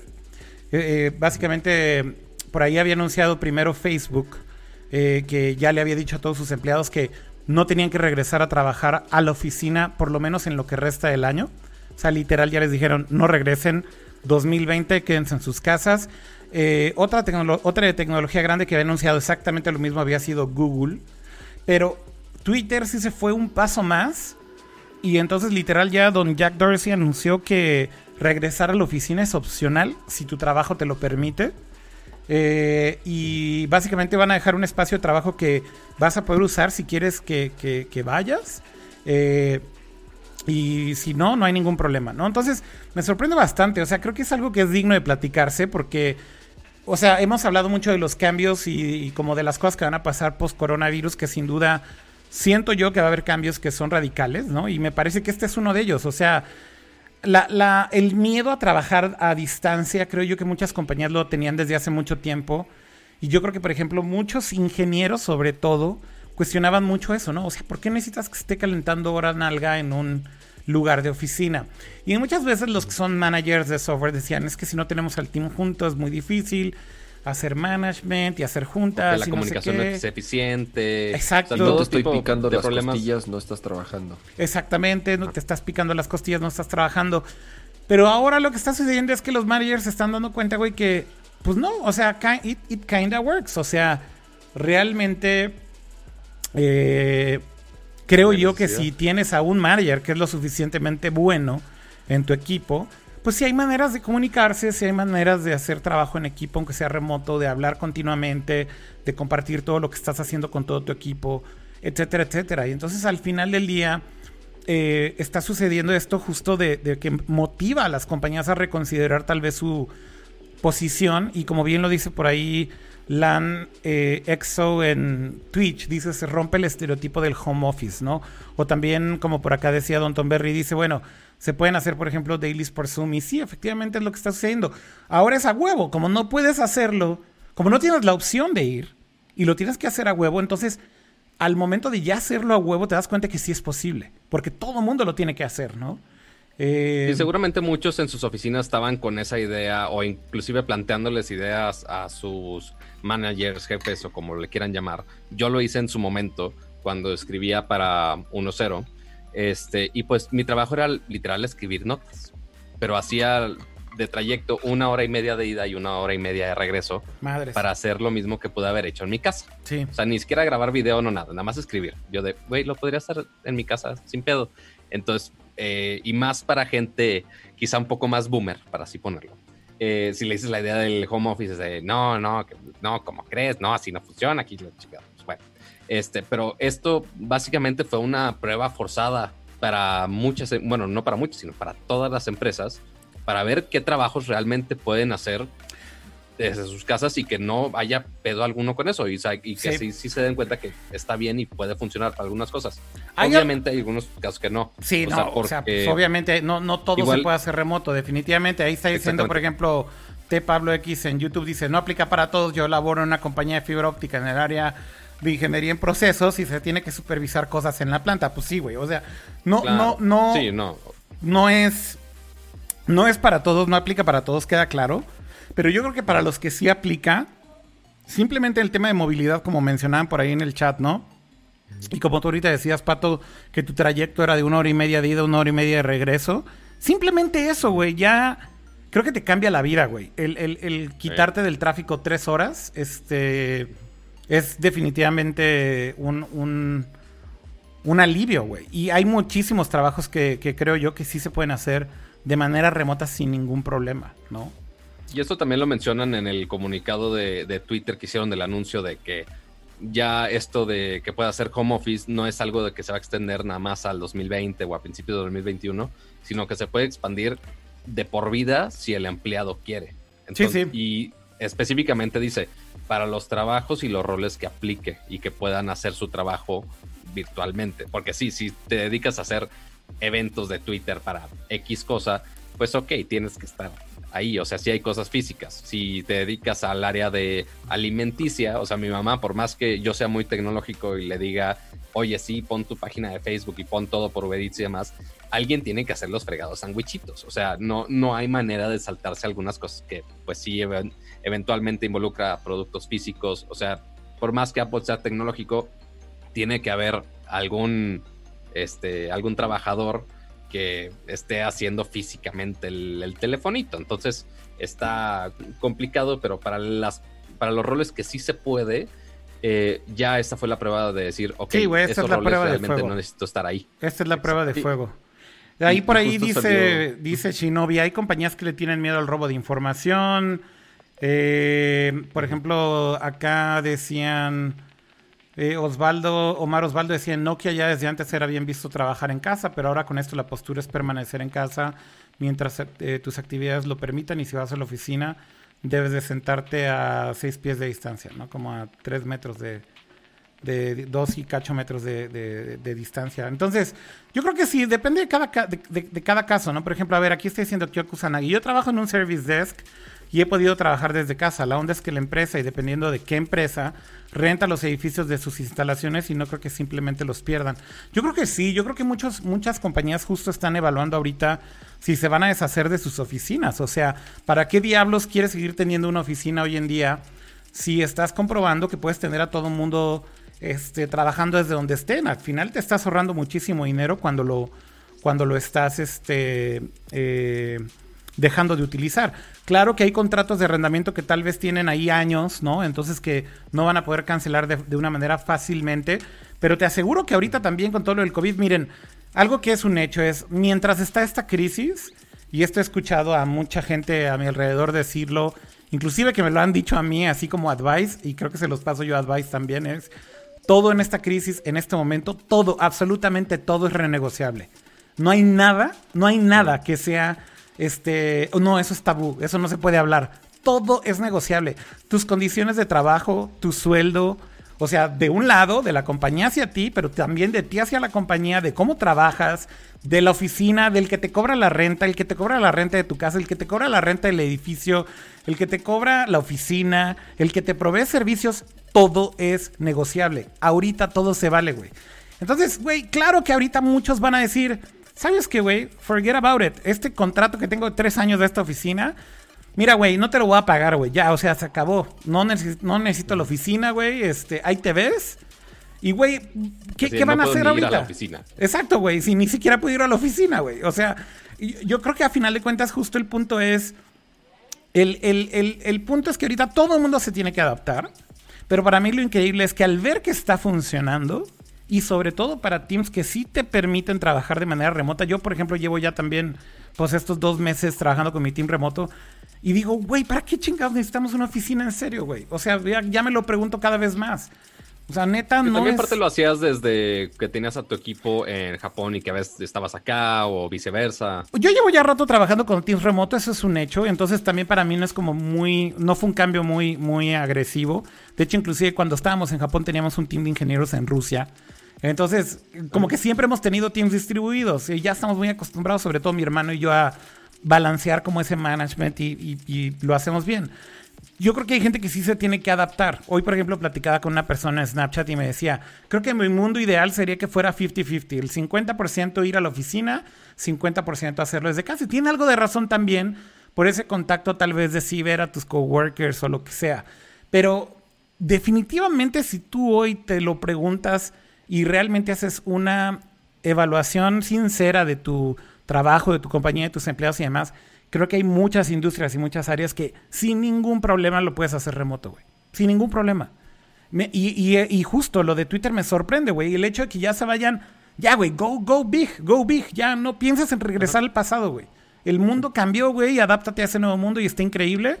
Eh, por ahí dice este Imiked en, en Twitch, que este libro de Rework del el CEO de Basecamp es, es, algo que ha empujado esa idea justamente desde hace mucho tiempo. Es un gran libro para los que no han leído eh, este, este libro. Basecamp justamente es un software colaborativo que se hizo pensando para, para trabajo remoto, ¿no? Entonces, eh, justo escribió como este, este libro para hablar de cómo es que sí es viable todo esto y cómo es que por medio de software de mucha disciplina y demás puedes hacer el trabajo distribuido una realidad y es y es realmente tangible, ¿no? Por ahí alguien también decía que la solución es este, creo que pusieron la solución es, este Scrum, creo que pusieron en el chat. ya se están poniendo muy, muy clavados en, cosas de programación, pero es cierto. En metodología. Pero al final creo que es cierto, o sea, e, es cierto que hay métodos, hay, em, eh, hay formas de trabajar ya de, manera muy organizada, no, no podemos voltear al, al pasado e ignorar todo lo que está sucediendo ahorita y decir, vamos a regresar a lo normal, güey. Lo normal ya no existe, güey. Lo normal es lo que estamos viviendo hoy. Eso es lo normal hoy, güey. Yo no sé, Kama, tú cómo lo ves, pero, o sea, ¿estás teniendo problema, por ejemplo, con tu team? Mm, yo siempre fui. Yo, la verdad, sinceramente, tú he tenido, y lo he expresado varias, varias veces en Twitter. Eh, yo no sé si es por la forma de ser de no nada más del mexicano, sino del latinoamericano, pero yo sinceramente he tenido muy malas experiencias trabajando con particularmente developers de forma remota. Porque si no es, o sea, y, ahora es mi experiencia personal después de estar en esta industria casi 20 años y de tener una empresa propia casi 15 años, las experiencias que he tenido con developers trabajando de forma remota es mala developers extraordinariamente buenos, developers más o menos buenos, developers malones, yo de creo, todo tipo. Yo sinceramente, mi experiencia particular ha sido mala. Yo sinceramente creo, Kama, que eso es que tu tech lead, o sea, si tienes un tech lead senior, le hace un CTO o alguien que, que puede leer código, que puede estar en GitHub viendo qué commits hizo ese ingeniero durante el día y discutir en Slack rápido qué, fue lo que hizo en su código y demás, te aseguro, güey, que eso no te pasaría. Es, que, es que, a ver, espérame. Y, es, y esa es creo que la parte que justo también por eso digo que el management es súper importante y la disciplina, güey. Sí, pero mira, tú, tal vez para tu negocio sí te funciona, pero te va a platicar, o sea... No, es que a mí me pasaba, es, que a mí me pasaba también un poco similar hace muchos años. En agencia. Pero a ver, en agencia, güey, o sea, yo te vi peleándote con dos developers porque si no estabas encima de ellos, güey, no hacían su chamba y yo lo sé. hacerlo y te vi peleando mil veces. Yo lo sé, pero eso, pero eso es a lo, que voy, güey, es mal management. O sea, yo en lugar de culparlos a ellos, yo, me culpo a mí, güey. la agencia pero, pero. ¿Cómo en México funcionan los clientes? Tú sabes, güey. O sea, ¿cómo es la vida de agencia? La agencia se rige no por tus tiempos, sino por los tiempos de tus clientes. Y si el cliente levanta el teléfono y te dice, güey, lo necesito ahorita, y tú le hablas al developer porque son las 11 de la mañana y el güey está jetón todavía, güey, porque al cabrón le gusta trabajar de noche. Yo creo que eso es a lo que hablo. Inspira de noche. Es a lo que hablo yo con que sí necesitas disciplina, güey. Si no tienes disciplina, no existe. No, yo, no creo que, yo no creo que puedas generalizar, güey. Yo no sé si también la situación. No estoy generalizando, por eso dije mi experiencia. Yo, por ejemplo, te muy negativa, güey. Yo lo que te puedo decir es. Una vez que encontré a los empleados correctos con la disciplina, güey, de que no falla nadie con las llamadas de todos los días en las mañanas, que podemos hablar justamente de todo abiertamente y que hay un CTO que es extremadamente bueno, güey, para darle follow-up a estas cosas como por arte de magia todos estos problemas se arregló, güey. Entonces, eh, por eso yo lo que digo es que sí es cierto, güey. O sea, antes teníamos este tipo de problemas cuando hacíamos management, pero yo por eso digo, Cama, que me echo la culpa a mí, güey, no al developer. Y me echo la culpa a mí, güey, porque si no tienes un buen manager, güey, al final no vas a lograr que esto funcione. Eso es, creo, lo que, lo que, lo que pasa. Puede ser. Digo, también mi compañía no es así como muy grande para tener tantos roles y poder tener controles tan eh, estrictos o no lo sé. Ni la mía, ni la mía. Acepto, acepto mi culpa. Ni la mía tampoco, ¿eh? O sea, justo también deja que te diga, o sea, hoy en día somos ocho personas. ¿Cuántos son ustedes? Lo mismo, más o menos. Sí, más o menos, sí. Y a veces hemos ido, pues, eh, no sé, digamos, eh, crecemos o disminuimos dependiendo de, de los proyectos que tengamos. Pero insisto, el nosotros trabajamos al ritmo de uno o de muchos clientes, güey. Y en México tú sabes cómo es, güey. Si el cliente te dice, ok, no me lo puedes tener ahorita, y si tú no me contestas el teléfono ahorita, güey, tengo otras seis, siete agencias que me lo van a hacer. Por tres pesos, güey. Por tres pesos, güey. Mal hecho. Por tres pesos mal hecho.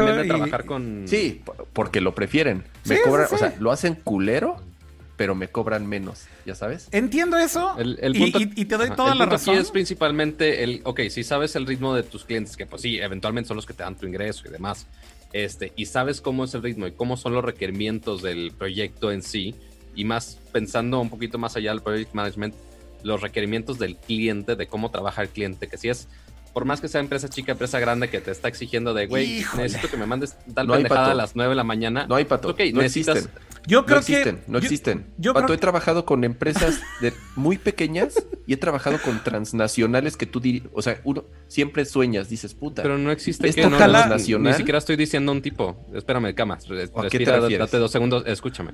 No importa el proyecto, el cliente, si ya, si ya tú como agencia sabes cómo funciona el cliente, lo que puede pasar con clientes, con este tipo de cosas, ok, tú te pones un cierto ritmo y esa disciplina y con ese ritmo tú te pones ya estatutos de, oye, trabajamos de tal tiempo a tal tiempo y el desarrollador debe estar de tal tiempo a tal tiempo. Y sí, necesitas aplicarle una cierta disciplina a ese desarrollador. O sea, si quiere trabajar en ese proyecto, si quieres trabajar en esa empresa, si quiere trabajar para ese cliente, le tienes que decir de, güey, el cliente funciona de esta manera, necesitamos que estés ahí al pendiente. Sí. O sea, Sí, y te dicen sí, tal sí, hora sí. a tal hora. Y te dicen sí, sí, señor don patrón, sí. Y entonces, entonces, güey, te habla el cliente, el cliente emputado a las 3 de la tarde porque el sitio no está autorizando transacciones y tú le dices, ok, sí, déjame resolverlo. Y entonces le hablas a ese güey, ¿qué pasó? ¿Dónde estás? Ah, es que salía, salía cualquier pendejada, güey. ¿Y no estás en tu computadora en horas de trabajo? No. Y entonces ya entonces tienes que ir a ponerle cara de tonto al cliente para decirle, perdóneme, pero ahorita no lo puedo resolver Pues sí, porque... A ver, te voy a es- poner el- te voy a poner el- disciplina con Te voy a poner el timer, güey, de, de fútbol picante. Ya puse el título, cama, para que hablemos así de 60 segundos cada uno, güey. Este, mira, güey, yo, yo sinceramente voy a insistir en decir, yo no creo que tenga que ver ni con el cliente, ni creo que tenga que ver, güey, con que el cliente es un mal hecho, que, Es- eh, no, no, no, no, que, no, lo no, que, es que- pero- que si es una no, agencia, o sea, es todo es esto, güey. Pero es que es imposible. O que te digan el sí, sí, don patrón y todo eso. No, no, espérame, cama. Es que de verdad sí, sí quiero dejar aquí mi punto muy claro porque eh, eh, en serio, güey, creo yo que si encuentras a un buen manager, güey, técnico, técnico, que es básicamente es el rol de un CTO, las cosas sí cambian radicalmente y sí puedes tenerlos donde ser. sea, güey. Donde sea, güey, no importa. No, Por- no, no, no, estoy seguro que sí, estoy seguro Y que si sí, tienes un porque deadline- Así como yo... Y si tienes un deadline, ya están Sí, diciendo sí. ahí en el chat, me estás diciendo estúpido. así, ahí sí se madrean de de veras, ¿no, cama? O sea, sí se ponen así bien de que se dan sombrerazos bien cabrón, güey. Es que, a ver, insisto, yo no, no, lo último que quiero es generalizar, por eso dije, mi experiencia Ajá. es muy ma ha sido muy mala, güey. A lo mejor es mi culpa. Estoy seguro, a lo mejor gran parte de esto ha sido mi culpa. Tú has visto que también yo, güey, pasé. tenido. Tú has visto que yo también pasé por eso, güey. Y, y- y sabes que eso nos pasó hace 10 años en la agencia. Pero no lo entendí, güey, hasta que, hasta que experimenté por primera vez en mi vida, güey. Así como si me hubieran il- il- iluminado Team Zen- un Zen, güey. Budismo, güey. está en las, con las- sus palomitas. Así, güey, llegaron y... está, y- buen- está bueno el chisme, oigan. Ya saqué mis, pal- ya saqué mis esquilos enchilados. Mira, cama, cuando, cuando, bueno. cuando, llegué, cuando llegó esa oportunidad de hacer esa compañía, güey, en donde llegó mi primer CTO como tal. Y, y yo me desentendí por co- completo, güey, de hacer ese management y dejé que alguien con los suficientes conocimientos técnicos que yo no tengo, güey, o sea, tengo algo, pero no todo, lo hiciera y realmente estuviera encima del repo, güey, y checando qué hicieron y haciendo estos dailies y demás. Güey, no mames, no, no, no vuelvo a regresar a, a un punto en donde yo tenga que hacer ese management, güey. Pero, pero te pasó algo, Akira. En ese, cuando, cuando hiciste ese switch, prácticamente dejaste de trabajar para clientes. Dejaste de ser una agencia. Bueno, sí era una, ¿Entiendes? es una compañía que estaba haciendo software propio, estoy de acuerdo, güey. Exactamente. Pero, Cuando- pero cuando es lo mismo que cuando estás haciendo, pero es lo mismo cuando estás No, haciendo un no, proyecto para un tercero, güey. no, no. Estás ya muy serio, sí. desconectado de la vida de agencia, güey. Y más de la vida de agencia de México. De- ya están diciendo ahí en el chat, de poblano a poblano, quédate, güey. También la vida de agencia. No sé ni qué significa eso, güey. Güey. ¿Cómo no sabes? Momento, mira, es, es, es- es conocedor de fútbol picante. Es uno de los momentos épicos cuando José Ramón y el Chelis se pelearon Ajá. y entonces el Chelis se levantó de la mesa y dijo, yo me despido, este es mi último programa. Ajá. Y le, dije, y le dice José Ramón, no, no, no, quédate, quédate de poblano a poblano. Mira, él, él sí sabe. Oye, están diciendo que hay un chingo de anuncios en YouTube, güey, y dicen, vamos a una pausa.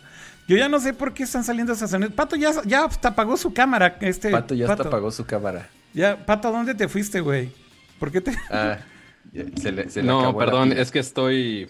eh, Estaba. hu- Hubieran seguido más el chisme, estaba preparando un prop, pero ahorita voy por él. Y- y- Ahorita voy por él. Insisto, in- Ajá. insisto, Kira, Ajá. estás muy desconectado ya de la vida de agencia en México. Para esto me trajeron. Neto. La- las agencias. Güey, habla con Leo, güey. No, Leo sigue metido en esto. Habla con Leo, Le- güey. Güey, no, no me hagas caso a mí. ¿Neta? Habla con Leo. Habla con todos tus cuates que siguen Deberías decirle a Lambertini a ver si se puede conectar ahorita para eso. A Esa ver, es la Lambertini. realidad de las agencias en México. Lambertini, ven, Lambertini, ven, ven a, ven a mostrarnos tu sufrimiento también. Güey, yo, yo ya, yo ya tengo fe en, en esto, güey, cuando, cuando tienes un buen team. Yo en eso lo Sí. resumo.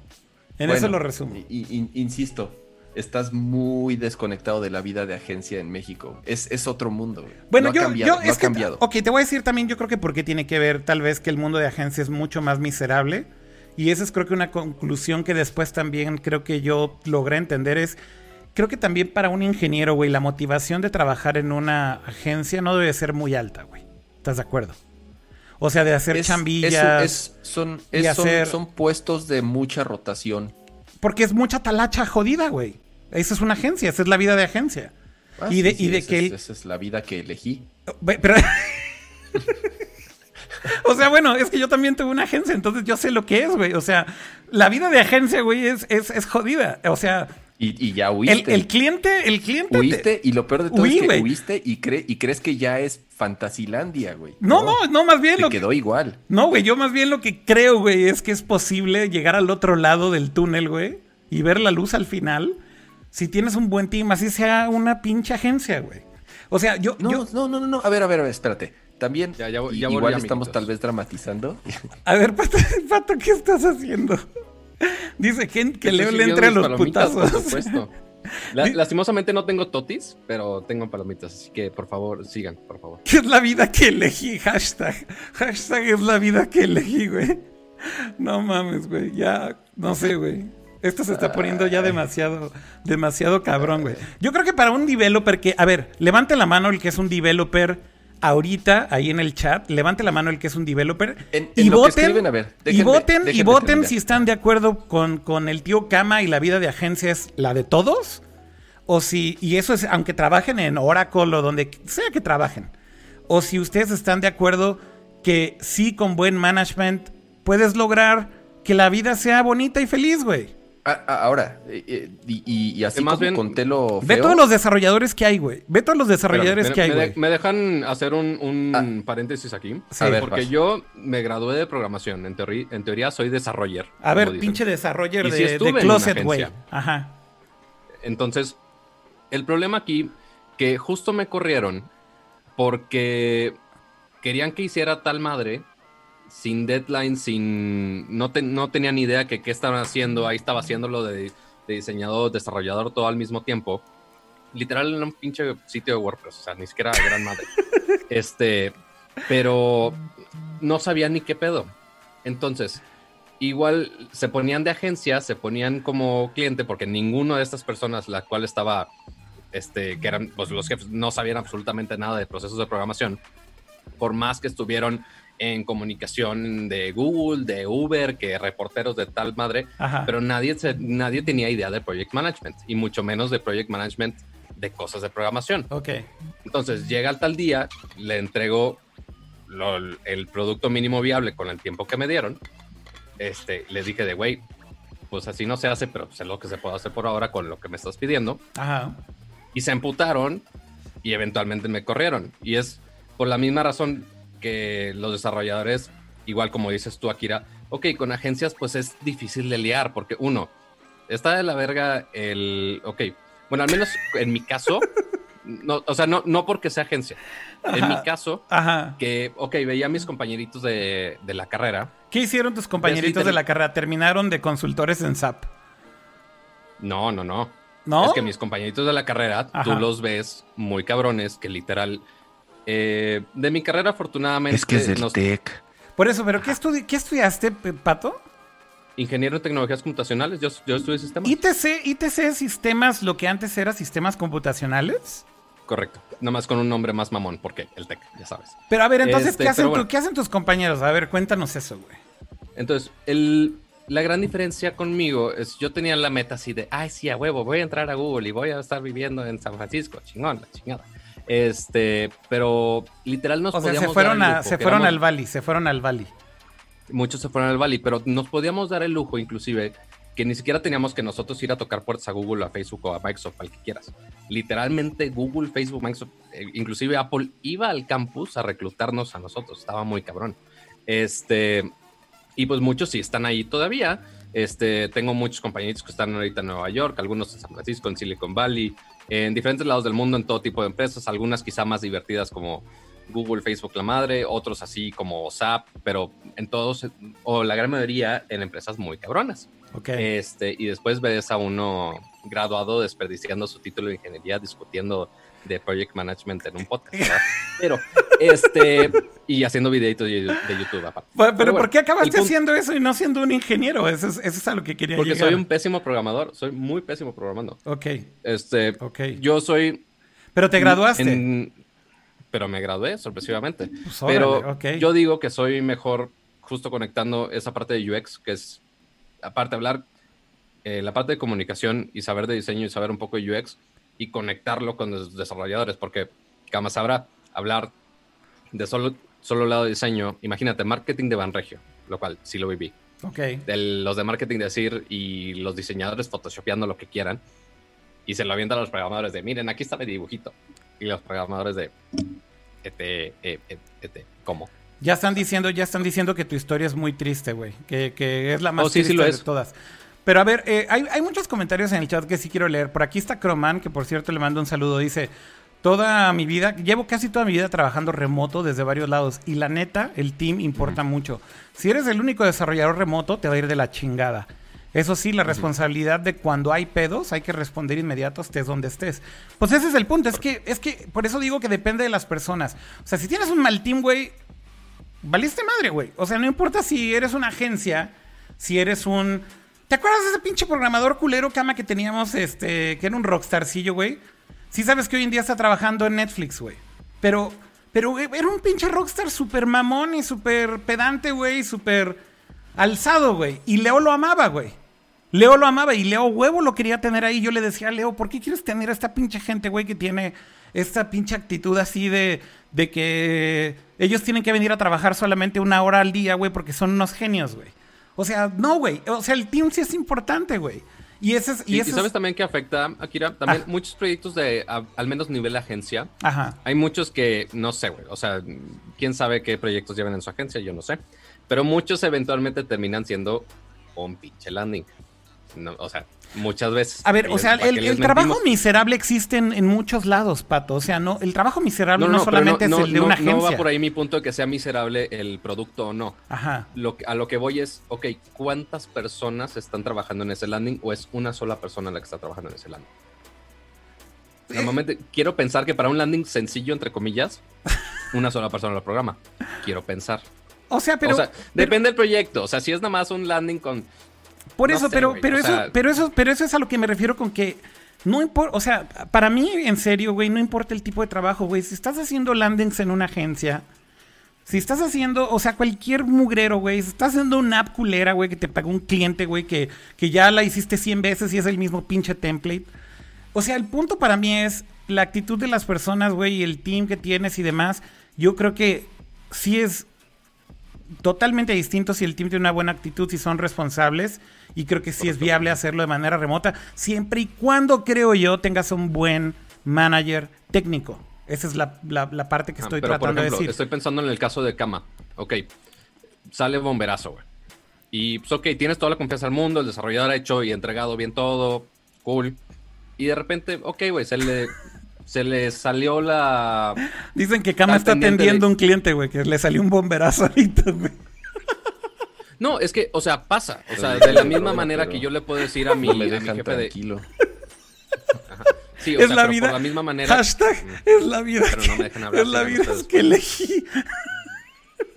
Pinche ca- perdón, Pato, ya, ya, Pato. Es- es- no te es- enojes, Pato, ya vas, es que me estaba Pues, riendo. güey, o Dale, sea, dale. ustedes, yo qué chingados culpa tengo. Dale, dale, Pero dale, bueno, Pato. el punto.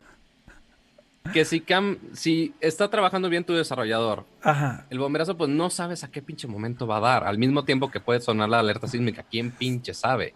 O sea, y si eventualmente estás hablando con tu equipo y hablando bien con tu manager de, güey, salí a hacer tal cosa del banco o fui, no sé, güey, a, a por, por mi hijo al kinder en épocas no, no de COVID, etcétera. Ajá. y sale el bomberazo en ese momento. Valiste madre. Pues, güey, life happens. O sea, por más que tu desarrollador haya sido responsable, haya reportado todo momento de, güey, voy a salir tal tiempo a hacer tal cosa, pues, güey, si el bomberazo sale ahorita, pues cabrón, o sea, eventualmente eh, si le dices al desarrollador, le avisas, güey, salió este bomberazo, el cliente quiere que te pongas en chinga, pues ok, eventualmente te mueves y lo haces en chinga. O sea, si Kama lo hubiera llamado a ese desarrollador, estaba dormido, estaba tal madre, estaba haciendo algún otro pendiente ya avisado.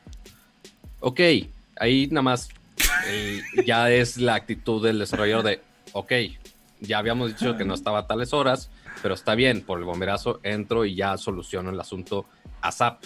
O sea, pero el que no haya estado ahí en ya casi, casi ¿Y el segundo? pistola listo para el bomberazo, pues no, no hay manera. O sea, sí, sí entiendo el, que quizá no estaba en ese momento o, o inclusive en una agencia de PR, oye, cliente que haga tal cosa, pero estoy atendiendo tal evento de otro cliente, güey. O sea, pudo haber sido mil cosas. O inclusive si estabas en llamada. No es, no es típicamente el caso, güey, que estás viendo otro cliente, güey. O sea, más bien cuando hay bomberazos, güey, y el developer no responde, güey, es tal vez también porque no está haciendo absolutamente nada, güey.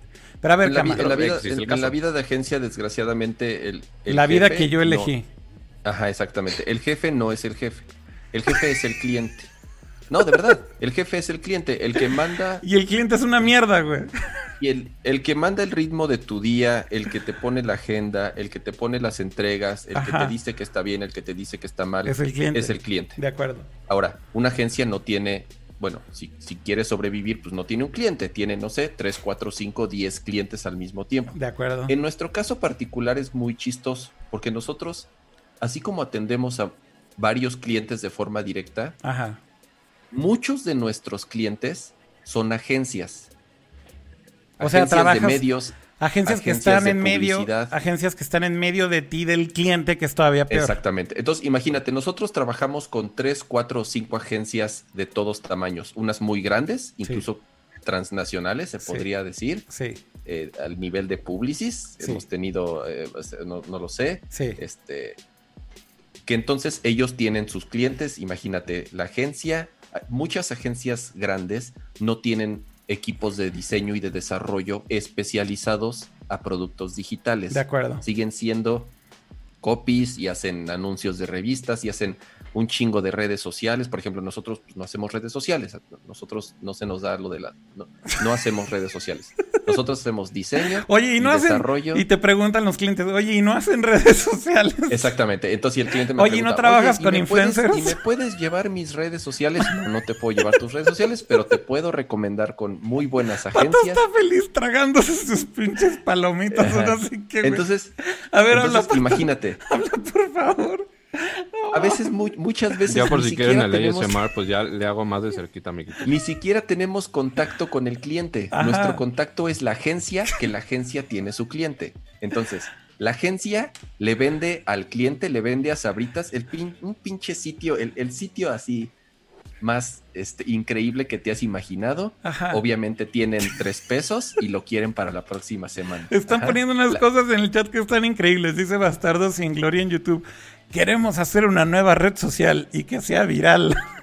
¿Te han llegado esos clientes, Cama? Claro, claro, claro. Sí, sí, sí. Oye, podemos hacer, podemos hacer una, una, este, podemos, podemos hacer una app como Facebook.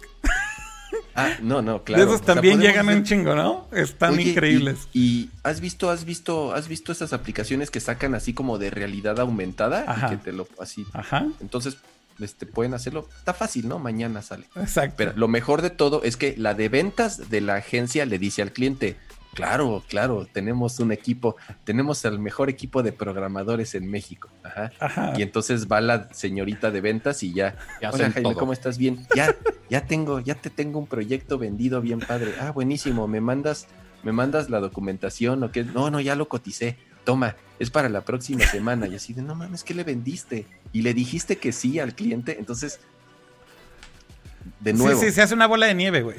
Y se, hace una bola de nieve. de acuerdo. insisto, yo, yo no mando, manda el cliente. Podemos tener a los mejores programadores del mundo y a los, a lo mejor, este, pero si no están en la oficina, es muy difícil que para nosotros no estén en la oficina. ¿Por qué?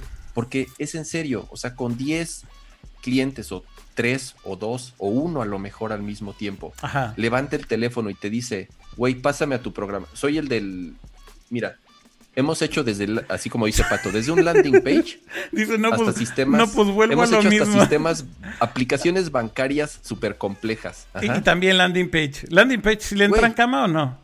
Desde un landing page, güey, la agencia, la agencia nos arroja desde un landing page. Ok. Ajá, Ajá, ajá. Y hemos hecho aplicaciones de bancos para que te des una idea. Ok, ok. Entonces, güey, imagínate, hablan el de sistemas del banco y te dice, güey, pásame a tu developer porque estoy viendo que están entrando transacciones, errores, bla, bla, bla.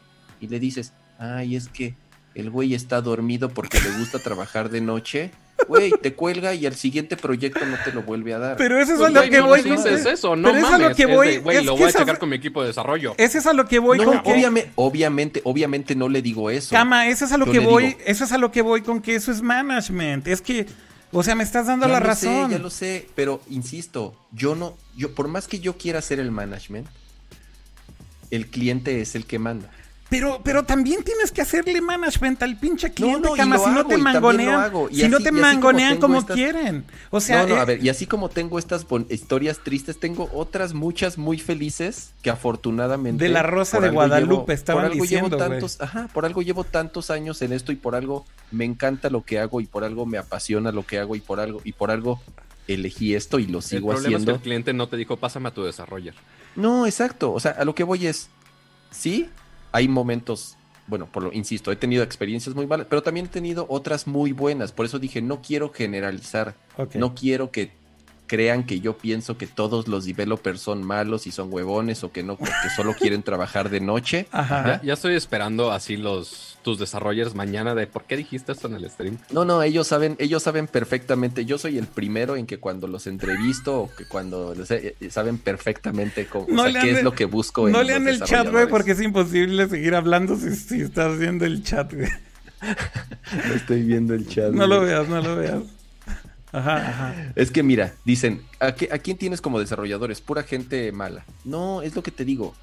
No, no todas mis experiencias han sido malas. He tenido otras muy buenas y he tenido y tengo developers con los que llevo trabajando 10 años. Ajá. Pero Ajá. entonces, a, a lo que voy es, en México, la vida de agencia y los ritmos de trabajo son muy complicados para que todos puedan trabajar desde sus casas felices y contentos y nunca verse las caras. Eso es todo. Sí es posible, cama. De verdad, yo quiero, güey, que te quedes con la idea de que todo en esta vida es posible y que no tiene nada que ver que yo haya oído de la vida de agencia, que estoy de acuerdo que sí oí. Y oí por patas, porque además recuerdo el día que le, que le vendía a Lambertini, a Mariana y a Ofelia Social Beats. Güey, o sea, ese día fui el día más feliz de mi vida, güey. O sea, dije, ahí se ven, güey. Yo no vuelvo a hacer esto en mi pinche vida, güey. Ya tuve suficiente. Sigue Este, siendo la misma, Kira. O sea, sigue siendo igual. Pues sí me sigue imagino, igual. sí me imagino. Y sí a cualquier agencia. Sigue siendo igual. Pues sí, es, es, es, es cierto, güey, que la vida de agencia es la más miserable que hay.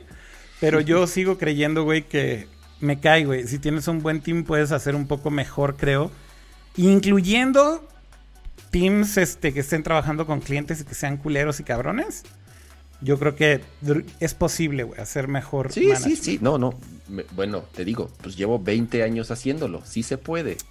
Pero que es difícil y que te llevas muchos tra... ¿Sabes? Mira, me ha pasado que me... O sea, me he llevado grandes decepciones de gente que yo... O sea, crees que eh, este es el bueno, ya sabes. Ajá. Y a la mera hora dices, puta, otro, igual. Otro igual. ¿No? Pues sí, eh, la verdad es que con los clientes siempre es una decepción tras decepción, ¿no? Sí, sí, exacto. Entonces, este, es una chamba bien difícil, güey, insisto. O sea, tienes, tienes 15, 20 jefes, tienes, puedes tener muchos proyectos al mismo tiempo y entonces tienes que tener gente con distintas capacidades y con distintas disciplinas y con eh, distintas sensibilidades y distintas percepciones. Y es muy complejo tener un equipo que trabaje tan compacto, sobre todo en una empresa que no es tan grande como la mía, pues tú la conoces, somos, somos teams pequeños, somos células de trabajo pequeñas, muy especializadas, que dependemos muchísimo de lo que está haciendo el güey de al lado. Muchísimo, muchísimo. O sea, yo dependo como diseñador, el güey de frontend, el güey de backend, dependemos muchísimo del güey de al lado. Y si el güey de al lado se nos desaparece. Aunque sea una hora, güey, nos da en la madre, ¿no? Entonces, pues, güey. Pero pues es que también, güey, o sea, güey, neta sí tienes muy mala suerte, cama. O sea, ¿qué te digo, güey? Pues me ha tocado más. ¿por qué se te desaparecen, güey? He tenido, pero también he tenido otras Todos, muy buenas. todos güey. ya están diciendo, güey, Team Cama ya lleva mediocito, yo no vengo aquí a deprimirme. I feel you, bro. Este, 800 Cama Cama, güey. Vine buscando cobre y encontré oro. O sea, güey, eh, me rompió el corazón de, desarroll de desarroller, güey. ya, o sea, esto Es, está... es, es, mira, güey, no sé. Dice que ya parece que estamos, llevo- que estamos eh, eh, cheleando. He, trabajado eh, este, en, en- en el Ya internet hasta le desde, pusieron el, Bomberman. desde, el, desde el 98, güey. O sea, desde, el desde antes de la explosión de los .com en México, he trabajado en esto y he pasado por por todas. todo tipo de empresas de todos tamaños, de todos. Eh, bueno, ¿y ya hiciste, ¿y ya hiciste tu app tipo Uber o todavía no la haces, güey?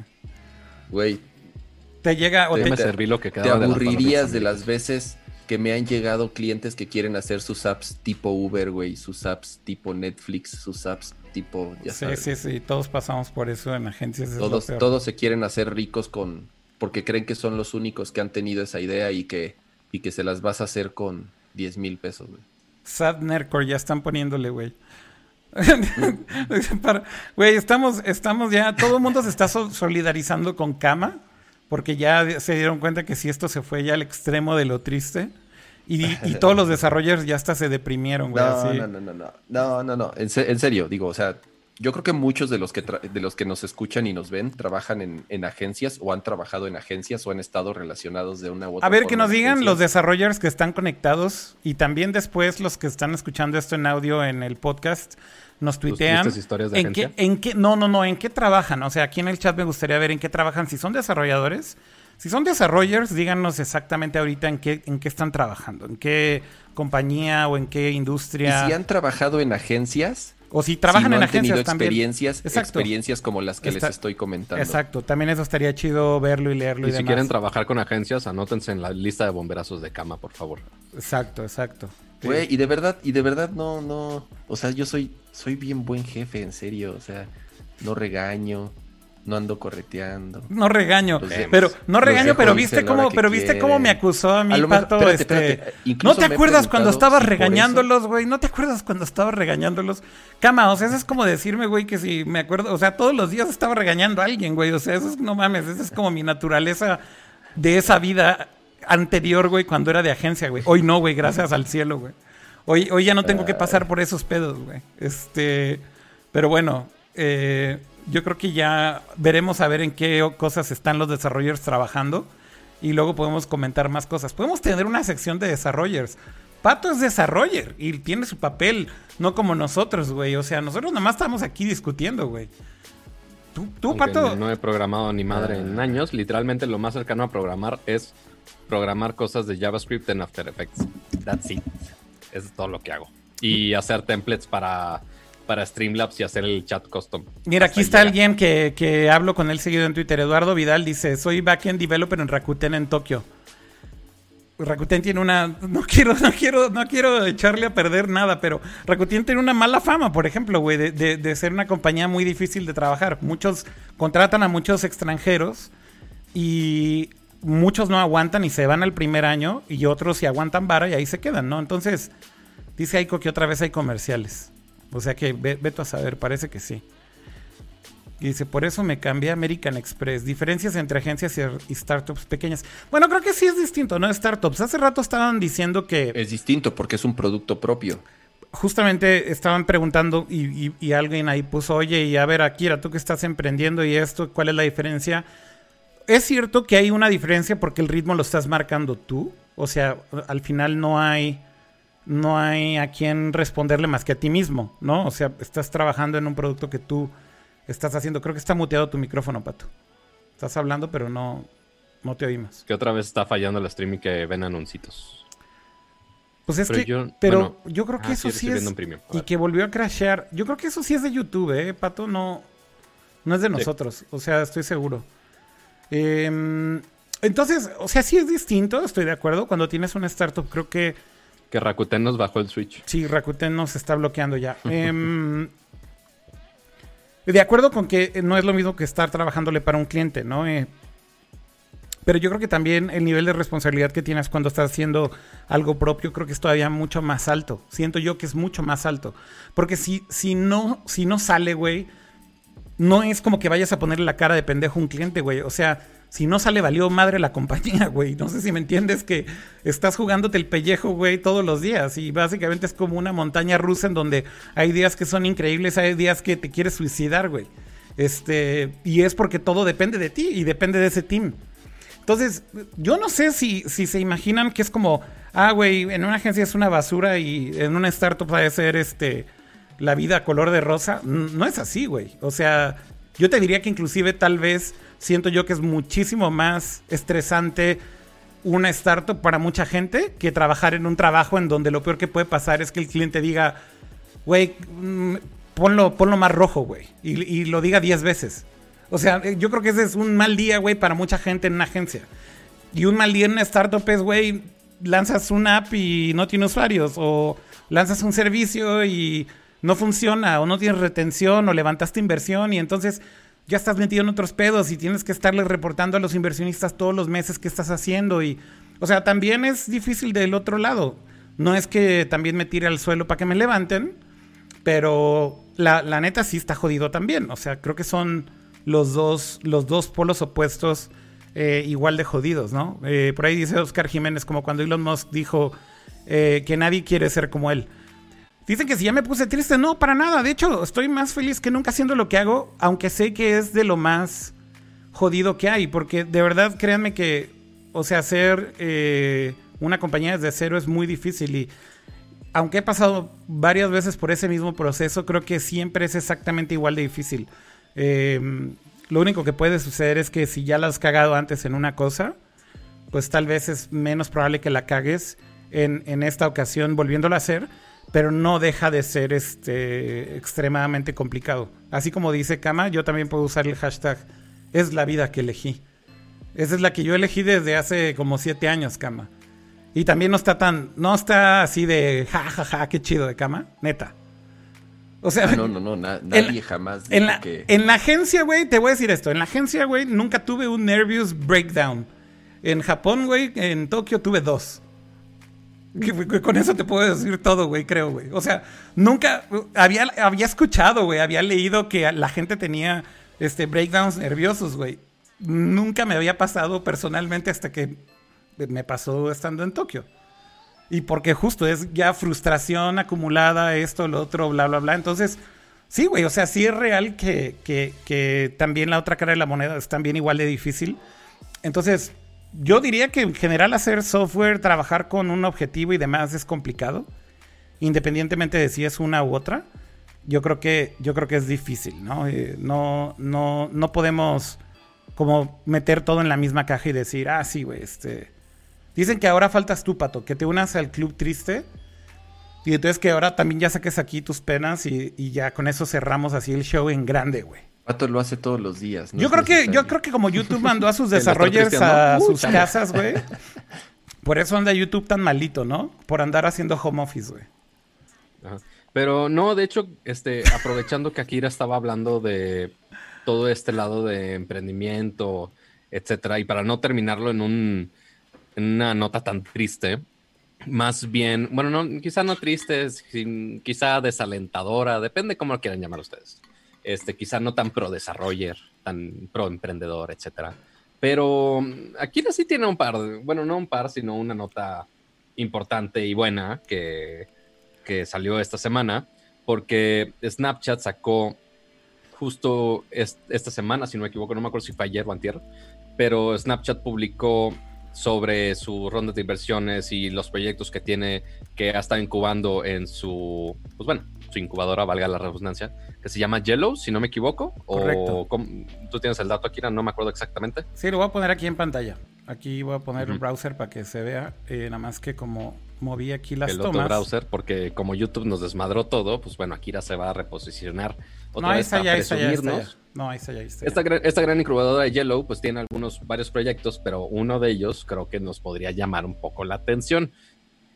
Bueno, es que justo ayer se anunció que Snapchat invirtió en esas 10 compañías y una de esas 10 compañías somos nosotros. Ahí estamos. Eh, es esta cosa que dice aquí, Wabi Sabi Design, dice an Augmented Reality Game Studio. Esta cosa. ya harto así de Focus- que ahí es esta cosa. Focused on bit-sized titles. Estamos haciendo game development, pero en AR. Esencialmente ese es el tipo de cosas que estamos haciendo ahorita, pero lo estamos haciendo en partnership con Snap. Y la verdad es que ha sido una muy buena experiencia. Hay cosas que estamos haciendo a nivel más como experimental, como RD. Hay cosas que estamos haciendo más comerciales. Y de hecho acabamos de sacar una app y si están en iOS la pueden ir a descargar en este momento. Eh, de hecho salió el mismo día. la- bueno, le- les tengo que explicar. El app está en un soft launch. No está terminada. No está terminada 100% este, ya, pero aproba- queríamos que aprobaran el app justamente el día de, de Demo Day, que fue hace dos días, cuando salió esta nota ahí en TechCrunch. Entonces, el app ya está disponible, aunque está todavía como rough on the edges. Y es una app que es este de juegos de realidad aumentada, nativa en iOS, eh, pero conectada con Snapchat. Entonces está muy cagado porque la idea del juego es que básicamente es que nos inspiramos mucho como en WarioWare. Entonces son minijuegos. Y de hecho sería muy cool que de verdad bajen el app y, y me den su feedback en Twitter o en donde quieran. Tú también, Kama, me encantaría que... Titles. Ajá, me encantaría que la vean. De hecho, voy a escribir aquí el nombre en. en. en, ¿En el chat? en el chat para ver si sale en el App Store. ¿Sabes que en el App Store me ha costado siempre mucho trabajo encontrarla desde Google por alguna razón? ¿Es, es esta? Nada más deja que enfoque. Arcade ¿Es esa? Games, sí, exactamente es esa. Ahí Arcade está, Games. ya le Pícale a tu pantalla porque se está dimeando. Pero es esa, eh, tal cual. Eh, la que está mostrando ahí, A ver, Kama. habla, A ver, otra vez, habla, Kama, para que switche. Hola, hola, hola, hola. Aquí está. Miren, se llama que- Arcade Games, A-R-K-D, A-R-K-D Games. Y como les decía, la inspiración es mucho como WarioWare. Mm. Son minijuegos frenéticos en AR. Tienes que hacer cosas rápidos y así como en chinga, así como este. Y ¿Como que la cagas muy fácil, minijuegos. Y de hecho son courses. Entonces, ahorita el app tiene dos courses de 10 minijuegos. Entonces tiene 20 minijuegos. Eh, Y básicamente si conectas tu cuenta de Snapchat está muy cool porque primero nos habían dejado usar este, los Bitmojis, que son los personajes de Snapchat. Luego nos dijeron que no. Entonces ahorita estamos como en ese intermedio eh, y vamos a terminar usándolos, creo yo. Ahorita tiene ahí como un mono genérico que nada más te pone una jeta. Pero tiene también como una especie de metajuego en donde puedes configurar tu personaje y le pones cosas y... Porque el chiste es como lo estás viendo en, en AR, pues está cagado que lo veas ahí haciendo desmadres y hay minijuegos así como No. que tienes que destapar tu, tu excusado o, o cosas así muy cagadas que pues viéndolos en el mundo real está chistoso verlo como, como jugando, ¿no? Y entonces si conectas tu cuenta de Snap, además del Bitmoji, eh, lo que está muy cool es que está integrada una cosa que se llama SnapKit. Entonces grabamos el video de la sesión del usuario jugando en el background usando Replay ¿Tienes Kit como en, de eso o porque estamos viendo nada más mi carita en el stream? O sea, No. no, me quejo, pero... Ah, no, más bien, no tengo footage de eso, este... O, o tal vez sí, Igual pero... Sí, bájenla mejor y, y jueguenla. Yo creo que lo más cool es que la bajen y la prueben y nos den su feedback. Si pueden dejar una calificación también ahí en el App Store, nos ayudaría muchísimo, de verdad. Una estrella, está bien. No importa, si no les gusta en serio, dejen un, un review honesto. No, no estoy diciendo que pongan una calificación buena. Al final Listo, del día... Ya bajó. Ah, ok, ¿Tiene opción para bug reports? Eh, nosotros recolectamos bugs, crashes, etcétera, pero el, el punto es, la, la idea justo es como experimentar con estos minijuegos. Esta semana vamos a lanzar un update con otro minijuego que es un poco más largo.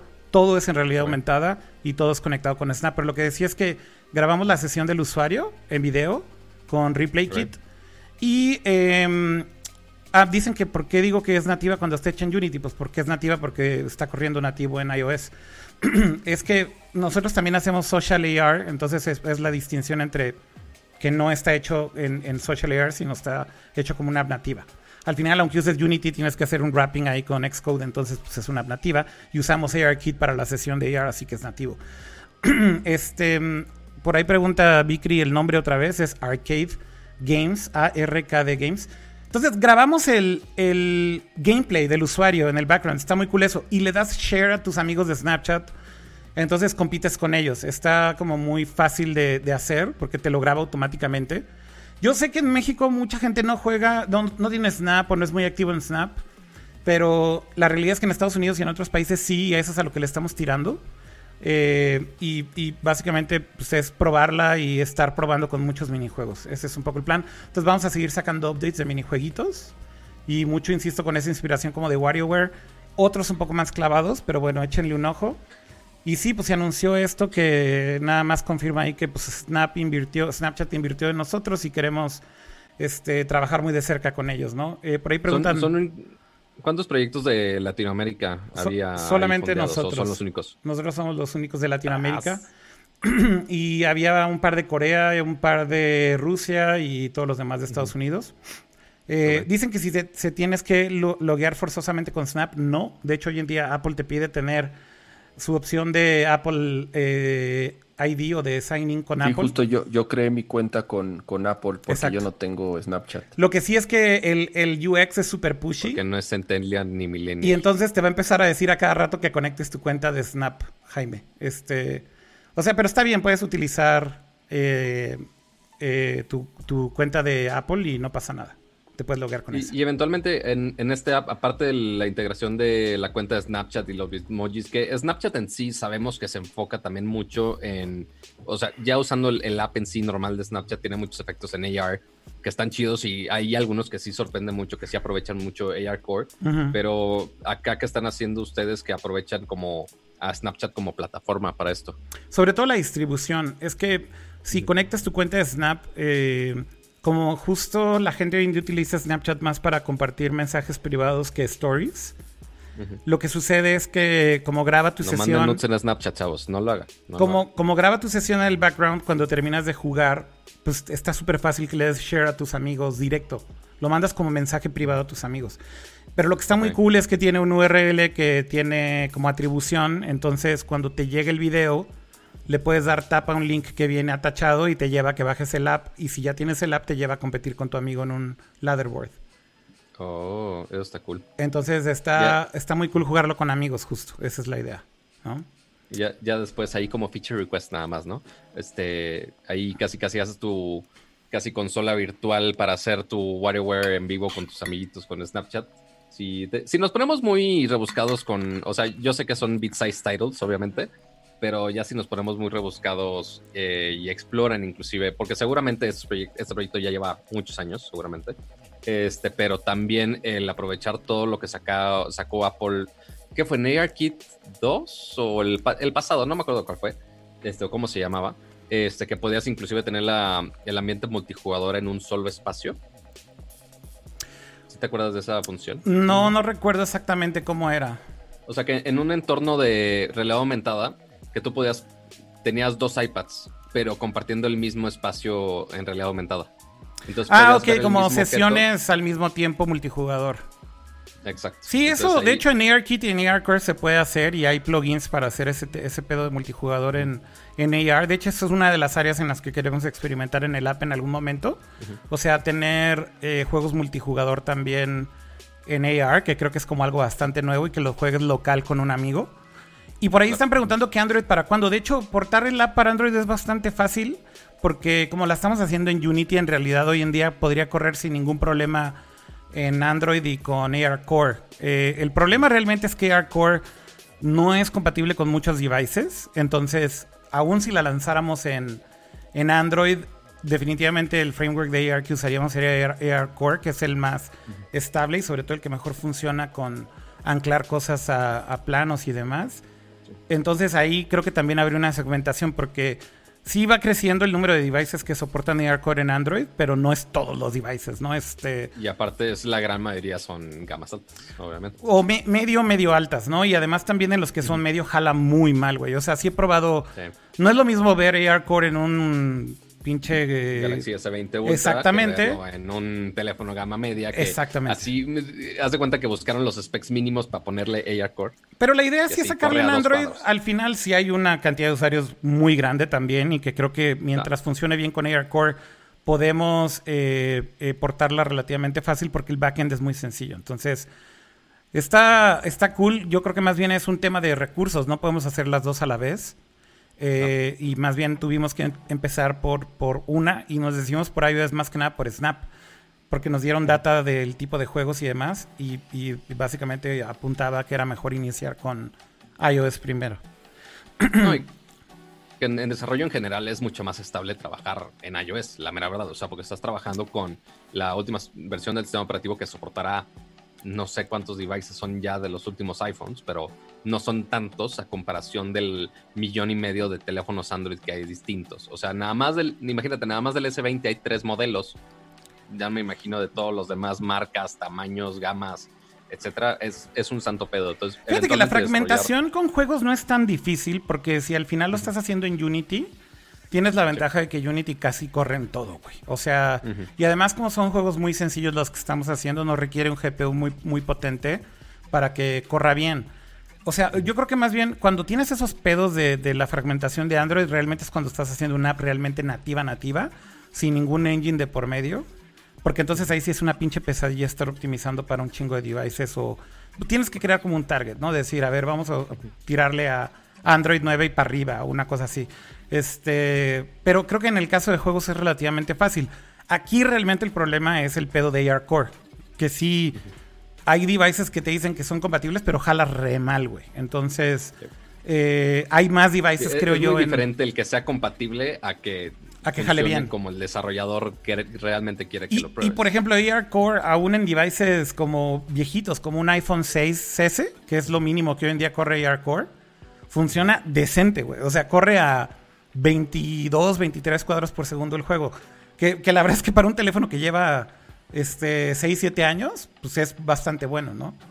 Claro. Eh, eh, ese, es, ese, es, ese es realmente el, el- el punto. Pero bueno, echen un ojo y ahí manden feedback. con todo gusto lo leemos y también si pueden dejar ahí el review. felicidades. Gracias, Kama. Está, estamos contentos, la verdad. Bueno, de- ya te había felicitado, pero te felicito en el programa. La neta es que... después nos van a decir de que no, ya está peleado, qué culero que no lo felicitó en vivo, no, como No. No, no, no, obviamente no estamos peleando. O sea, estuvo buena la discusión de, de desarrollers picante y la podemos volver a hacer otro día y invitamos a desarrollers a que discutan. y les Pero cuento no, mi para triste nada historia pedo. completa sin que me interrumpan ni- o que me manden a la verga. Como las empresas a las que he trabajado, digo que. Este, pero bueno, volviendo. El- Güey, ¿por qué te gusta Ay. autoflagelarte, Pato? Ya no lo hagas, güey. No es autoflagelarme, es co- como justo dice Kama, es, es, es mi vida, así, Le así gusta el terminó teatro, siendo. le gusta. Imagínate, yo, yo pensando de sí, voy a hacer, este, ayudar a hacer un UX chido para los siguientes productos de Google y corte A. Aquí nada más reportando y Google baneándome en relaciones públicas y demás. Pero bueno, así las cosas, básicamente. Pues muy bien. Oigan, yo creo que ya vamos a tener que cerrar el show del día de hoy. Así que si quieres Madre, pasar con los avisos parroquiales, Pato, porque llevamos dos horas 11 minutos. Por cierto, nada más una aclaración muy rápida. Eh, todavía no hemos subido el podcast de la semana pasada. Sabemos que no está en las plataformas de podcasting. Si quieren ver el episodio de la semana pasada, la única forma de hacerlo ahorita es en YouTube. Tuvimos un problema. Se cortó el En parte stream. 1 y en parte 2. Exacto, entonces hay dos partes. Tienen que entrar al episodio, a la parte 1 y luego a la parte 2 para verlo completo. La parte 2 tiene un after que dura como una hora con Danny Kino, que está muy divertido. Entonces, si quieren, véanlo. Ahí está en YouTube. Eh, pero bueno, ya se arregló, parece ser lo del podcast, porque tenía que ver con la plataforma y me dijeron que entre hoy y mañana nos decían qué hacer. Así que entre hoy y mañana van a haber dos podcasts publicados de golpe. Va a ser el de la semana pasada y el de hoy, ¿ok? Y ahora sí, dejo paso al eh, aviso parroquial. Los anuncios parroquiales que ya, ya lo debería tener una, una casetera, en un Walkman o algo así ya pregrabado para, para ponérselos. Ya les voy a hacer un videito y explicativo de qué hacer en cada cosa. Pero pues, como siempre, muchísimas gracias por acompañarnos en vivo. Siempre es un placer tenerlos por acá, leerlos, que, hagan memes, que hagan chistes en los comentarios y que se burlen de nuestras tristes vidas empresariales. Pero este, igual nosotros también les agradecemos muchísimo por estar aquí, por dar su like en YouTube, por seguirnos en Twitch, por eh, seguirnos en su plataforma de podcast preferida, se hace Apple Podcast, se en Spotify, sea en Google Podcast. La verdad, da igual, con que nos escuchen, nos vean o como quieran, da exactamente igual. Si lo están viendo en vivo, pues siempre es un placer este, leerlos en vivo y poder interactuar con ustedes, pero también si lo están escuchando en audio mientras trabajan, aunque sea en casa, este, no importa, como quiera los queremos. Así que si están en Apple Podcast, eh, les pedimos por favor que pongan su bonito review. Y ya que están en las plataformas de Apple, pues aprovechan también para hacer su review en el app de Akira. eh, este arcade, que dense una vuelta para que lo prueben. En Apple Podcast, pues ahí califíquenos a nosotros, se hace con sus estrellitas, con sus comentarios. Todo el feedback es más que bienvenido y muy bien usado. Y ya, nada más estén atentos para la siguiente semana. Estamos básicamente todos los jueves, no hemos fallado por mucho tiempo, lo cual me sorprende bastante. Eh, alrededor de las 9 pm casi todos los días, quizá un poquito de tiempo más, pero básicamente estamos ahí a las 9 para que ustedes se sienten, agarren su chelita, agarren sus bonitas palomitas y no las quemen como yo que me las estoy comiendo con todo y que estén quemadas y huele terrible mi cuarto. Este, y, y pongan su alarma en su asistente de voz favorito, se hace Google Assistant, se hace el Alexa y no, no le digo tan fuerte para que no se active. Este, o si de plano les gusta batallar, pues díganle a Siri a ver si les recuerda la siguiente semana. Este, que el, todos los jueves a las 9, aquí estamos puntualmente para todos los chismes de tecnología. Y si encuentran alguna nota de tecnología que estén viendo en sus diferentes medios y quieren que nosotros la discutamos acá en vivo, pues también mándenla a nuestros Twitter, sea sea al Akira, al mío, al de Nercor, al de Kama, da igual, nosotros los leemos, no somos tan mamones para no estar leyendo los replies, no somos tan, tan famosos. Entonces ahí vamos a estar leyendo todo el chisme seguramente. Así que muchísimas gracias y nos vemos el siguiente episodio. Gracias, Kama. Ya diles que no te enojaste. Ya, ya, ni soy no, Kama. No, no, no, no, para nada. Eh, uh -huh. y, y, y, regreso a lo mismo. O sea, así como he tenido experiencias malas, al contrario, la mayoría han sido buenas.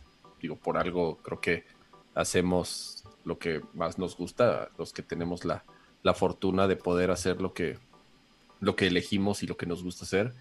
Eh, altibajos, como todo. Días buenos, días malos. Pero bueno, eh, un placer, un gustazo estar con ustedes como cada semana. Muchas gracias a todos los que están en el chat. el hashtag es la vida que elegí, es lo que está. Dicen que el episodio eh, se debe llamar así. Que así, güey. Es la vida que. Hashtag es la vida que elegí. Ese, es, ese, es, el nombre del episodio, estoy de, estoy de, acuerdo. Yo creo que va a ser hashtag es la vida que elegí, coma. Y, y que y luego va a decir sociales, y luego va a decir Paper y luego va a decir Paper Mario versus Teraflops. Creo que esos son los dos temas que importan de este, de este episodio, güey. Y, y, mire, sí, para, para, para darle seguimiento a este tema, y sobre todo si tenemos algún invitado para, para podernos extender, tuítenos con el hashtag es la vida que elegí, cuál, o sea, justamente cuáles han sido sus experiencias. Sí, de desarrollers y de... De y desarrollers o y de, de diseñadores. diseñadores en, ag en, agencias en México para, para poderlas este, platicar. Esa es muy y... buena idea, Cama. Y entonces después leemos todos los, los tweets, güey, de... Es la vida que un, elegí, un nos cuentan. De, de historias Exacto. de tristeza de developers. Podemos hacer todos los días, todos los nerdcores, no todos los días, leer el hashtag es la vida que elegí, güey y ver qué diablos están diciendo de sus trabajos, de sus jefes, de, de lo que les está pasando, etcétera, etcétera. Y, y, ahí creo que puede haber como muchas cosas que creo que podemos hablar que tienen que ver con, con este tema de pues trabajar remoto y demás, etcétera, ¿no? Está chido. Es correcto. Va. Sí, sí, chido. Entonces, pues bueno, eh, esperemos nos veamos la próxima semana. Tuve que hacer un hack a medio stream y ponerle el cable de Ethernet, güey, porque andaba bombeando el stream. Y lo okay. tuve que pasar aquí por enfrente, güey. Porque no estaba conectado y, y, y, sí empezó a bombear un rato. Pero no, no pero lo de YouTube era lo de YouTube, eso no tiene nada que ver con esto. Lo o sea, de YouTube era lo de YouTube. Sí, o sea, el problema de YouTube no era de aquí. Yo seguía viendo aquí mi foquito verde en OBS, güey, de que mi conexión era, no estaba era jodida. que básicamente YouTube seguía madreado de su caída de hace un rato. Yo creo que sí. Y pues nosotros dijimos, ah, te acabas de caer, ah, vámonos, vamos a subirte video y vamos aparte ponerte stream en vivo, casi casi en 4K. Que por cierto, aprovechando la pasada, este, obviamente hablamos la semana pasada sobre el tema del el IVA eh, a los servicios digitales aquí en México ya subí un video explicando un poquito más de algunos de los servicios que ya tenemos algunos updates de si van a cobrar, si no van a cobrar o qué pasa. Que de hecho estaba la nota de hoy que Steam ya confirmó que también para México van a agregarle el IVA. Téngale. Así que, por, así que ahorrenle para sus juegos, chavos. Este, qué bueno que ya los compraron desde antes o inclusive que aprovechen justo por esa misma razón en comprar, en la tienda de Epic que todavía no, no anuncian del IVA y que está el GTA gratis, básicamente. Pero pues bueno, ahí está el video para que lo chequen. muy, boni- muy bonito, muy coqueto, para que se lo pasen a sus amiguitos que no sepan qué pedo con el IVA en las cosas digitales, para que no les ensarten el- la siguiente semana, el siguiente mes, ya, ya ni siquiera, no, ni siquiera la siguiente semana me la bañé. En dos semanas, cuando ya entre en vigor todas estas IVAs y aumentos de precios de todos los servicios, para que no se las ensarten tan feo, al menos que les pongan tantita vaselina. Ya están bien pinches caros este los juegos, by the way. Anunciaron el... sí, de por el- sí. Sí, de por sí, pero ahorita que ya anunciaron, por ejemplo, Paper Mario en digital, está en 1500, eh, 1500 varitos. Que está bien, normalmente Pero ese es el- costaba ese es el, ese es el 1600. costo normal de, Ajá. de- Pero- de tienda de... Pero pues es que justo, güey, o sea, están, están ya muy Pero pasados entonces, de pero el lanza, tema ¿no? es que va a subir. Yo, El es exacto. que va a subir más. Exactamente, güey, es a lo que voy. O sea, eso no tiene el incremento todavía, güey. Ni el IVA, si es que le van a poner IVA, ni el nuevo dólar, güey, porque en eso los están vendiendo desde hace rato. Pinche, Oh, sí. pinche Nintendo se está manchando en la, en la store, güey, la verdad. Ahí está. Ahí está. Ya está en la preventa. No se va, no se va a ver nunca, obviamente. creo. No, pues Tengo- no. Tendría que mover mi cámara. No se ve. ¿Ya compraste tu preventa? Paper Mario. Ya en preventa. Ah, ok, ok. Va. 1500 pesos. Y quiero pensar entonces que a partir del día primero del mes que entra le van a aumentar el 16%, ¿no? Sí, pues yo creo que Es sí. muy posible. Exacto. Es muy posible. Así que si lo piensan comprar digital, mejor de una vez en preventa porque el mes que entra va a estar más caro. Seguramente Ah, el quiero físico también va a llegar tal vez. Normalmente está más barato. Seguramente el físico va a llegar más caro también, estoy seguro, ¿eh? Es muy Es probable. muy posible. Bueno, Muy posible. Pues nos vemos la próxima semana. Cuídense mucho todos. Ahí tuiteen con el hashtag de es la vida que elegí. Y nos Ouch, vemos la próxima elegí. semana. Ya está aquí haciendo cama sus cuentas. Ese es el precio que según él va a 16%. costar. Bueno, descansen. Nos vemos. Cuídense mucho en el chat. Bye. Ahí se ven. Dios. Bye.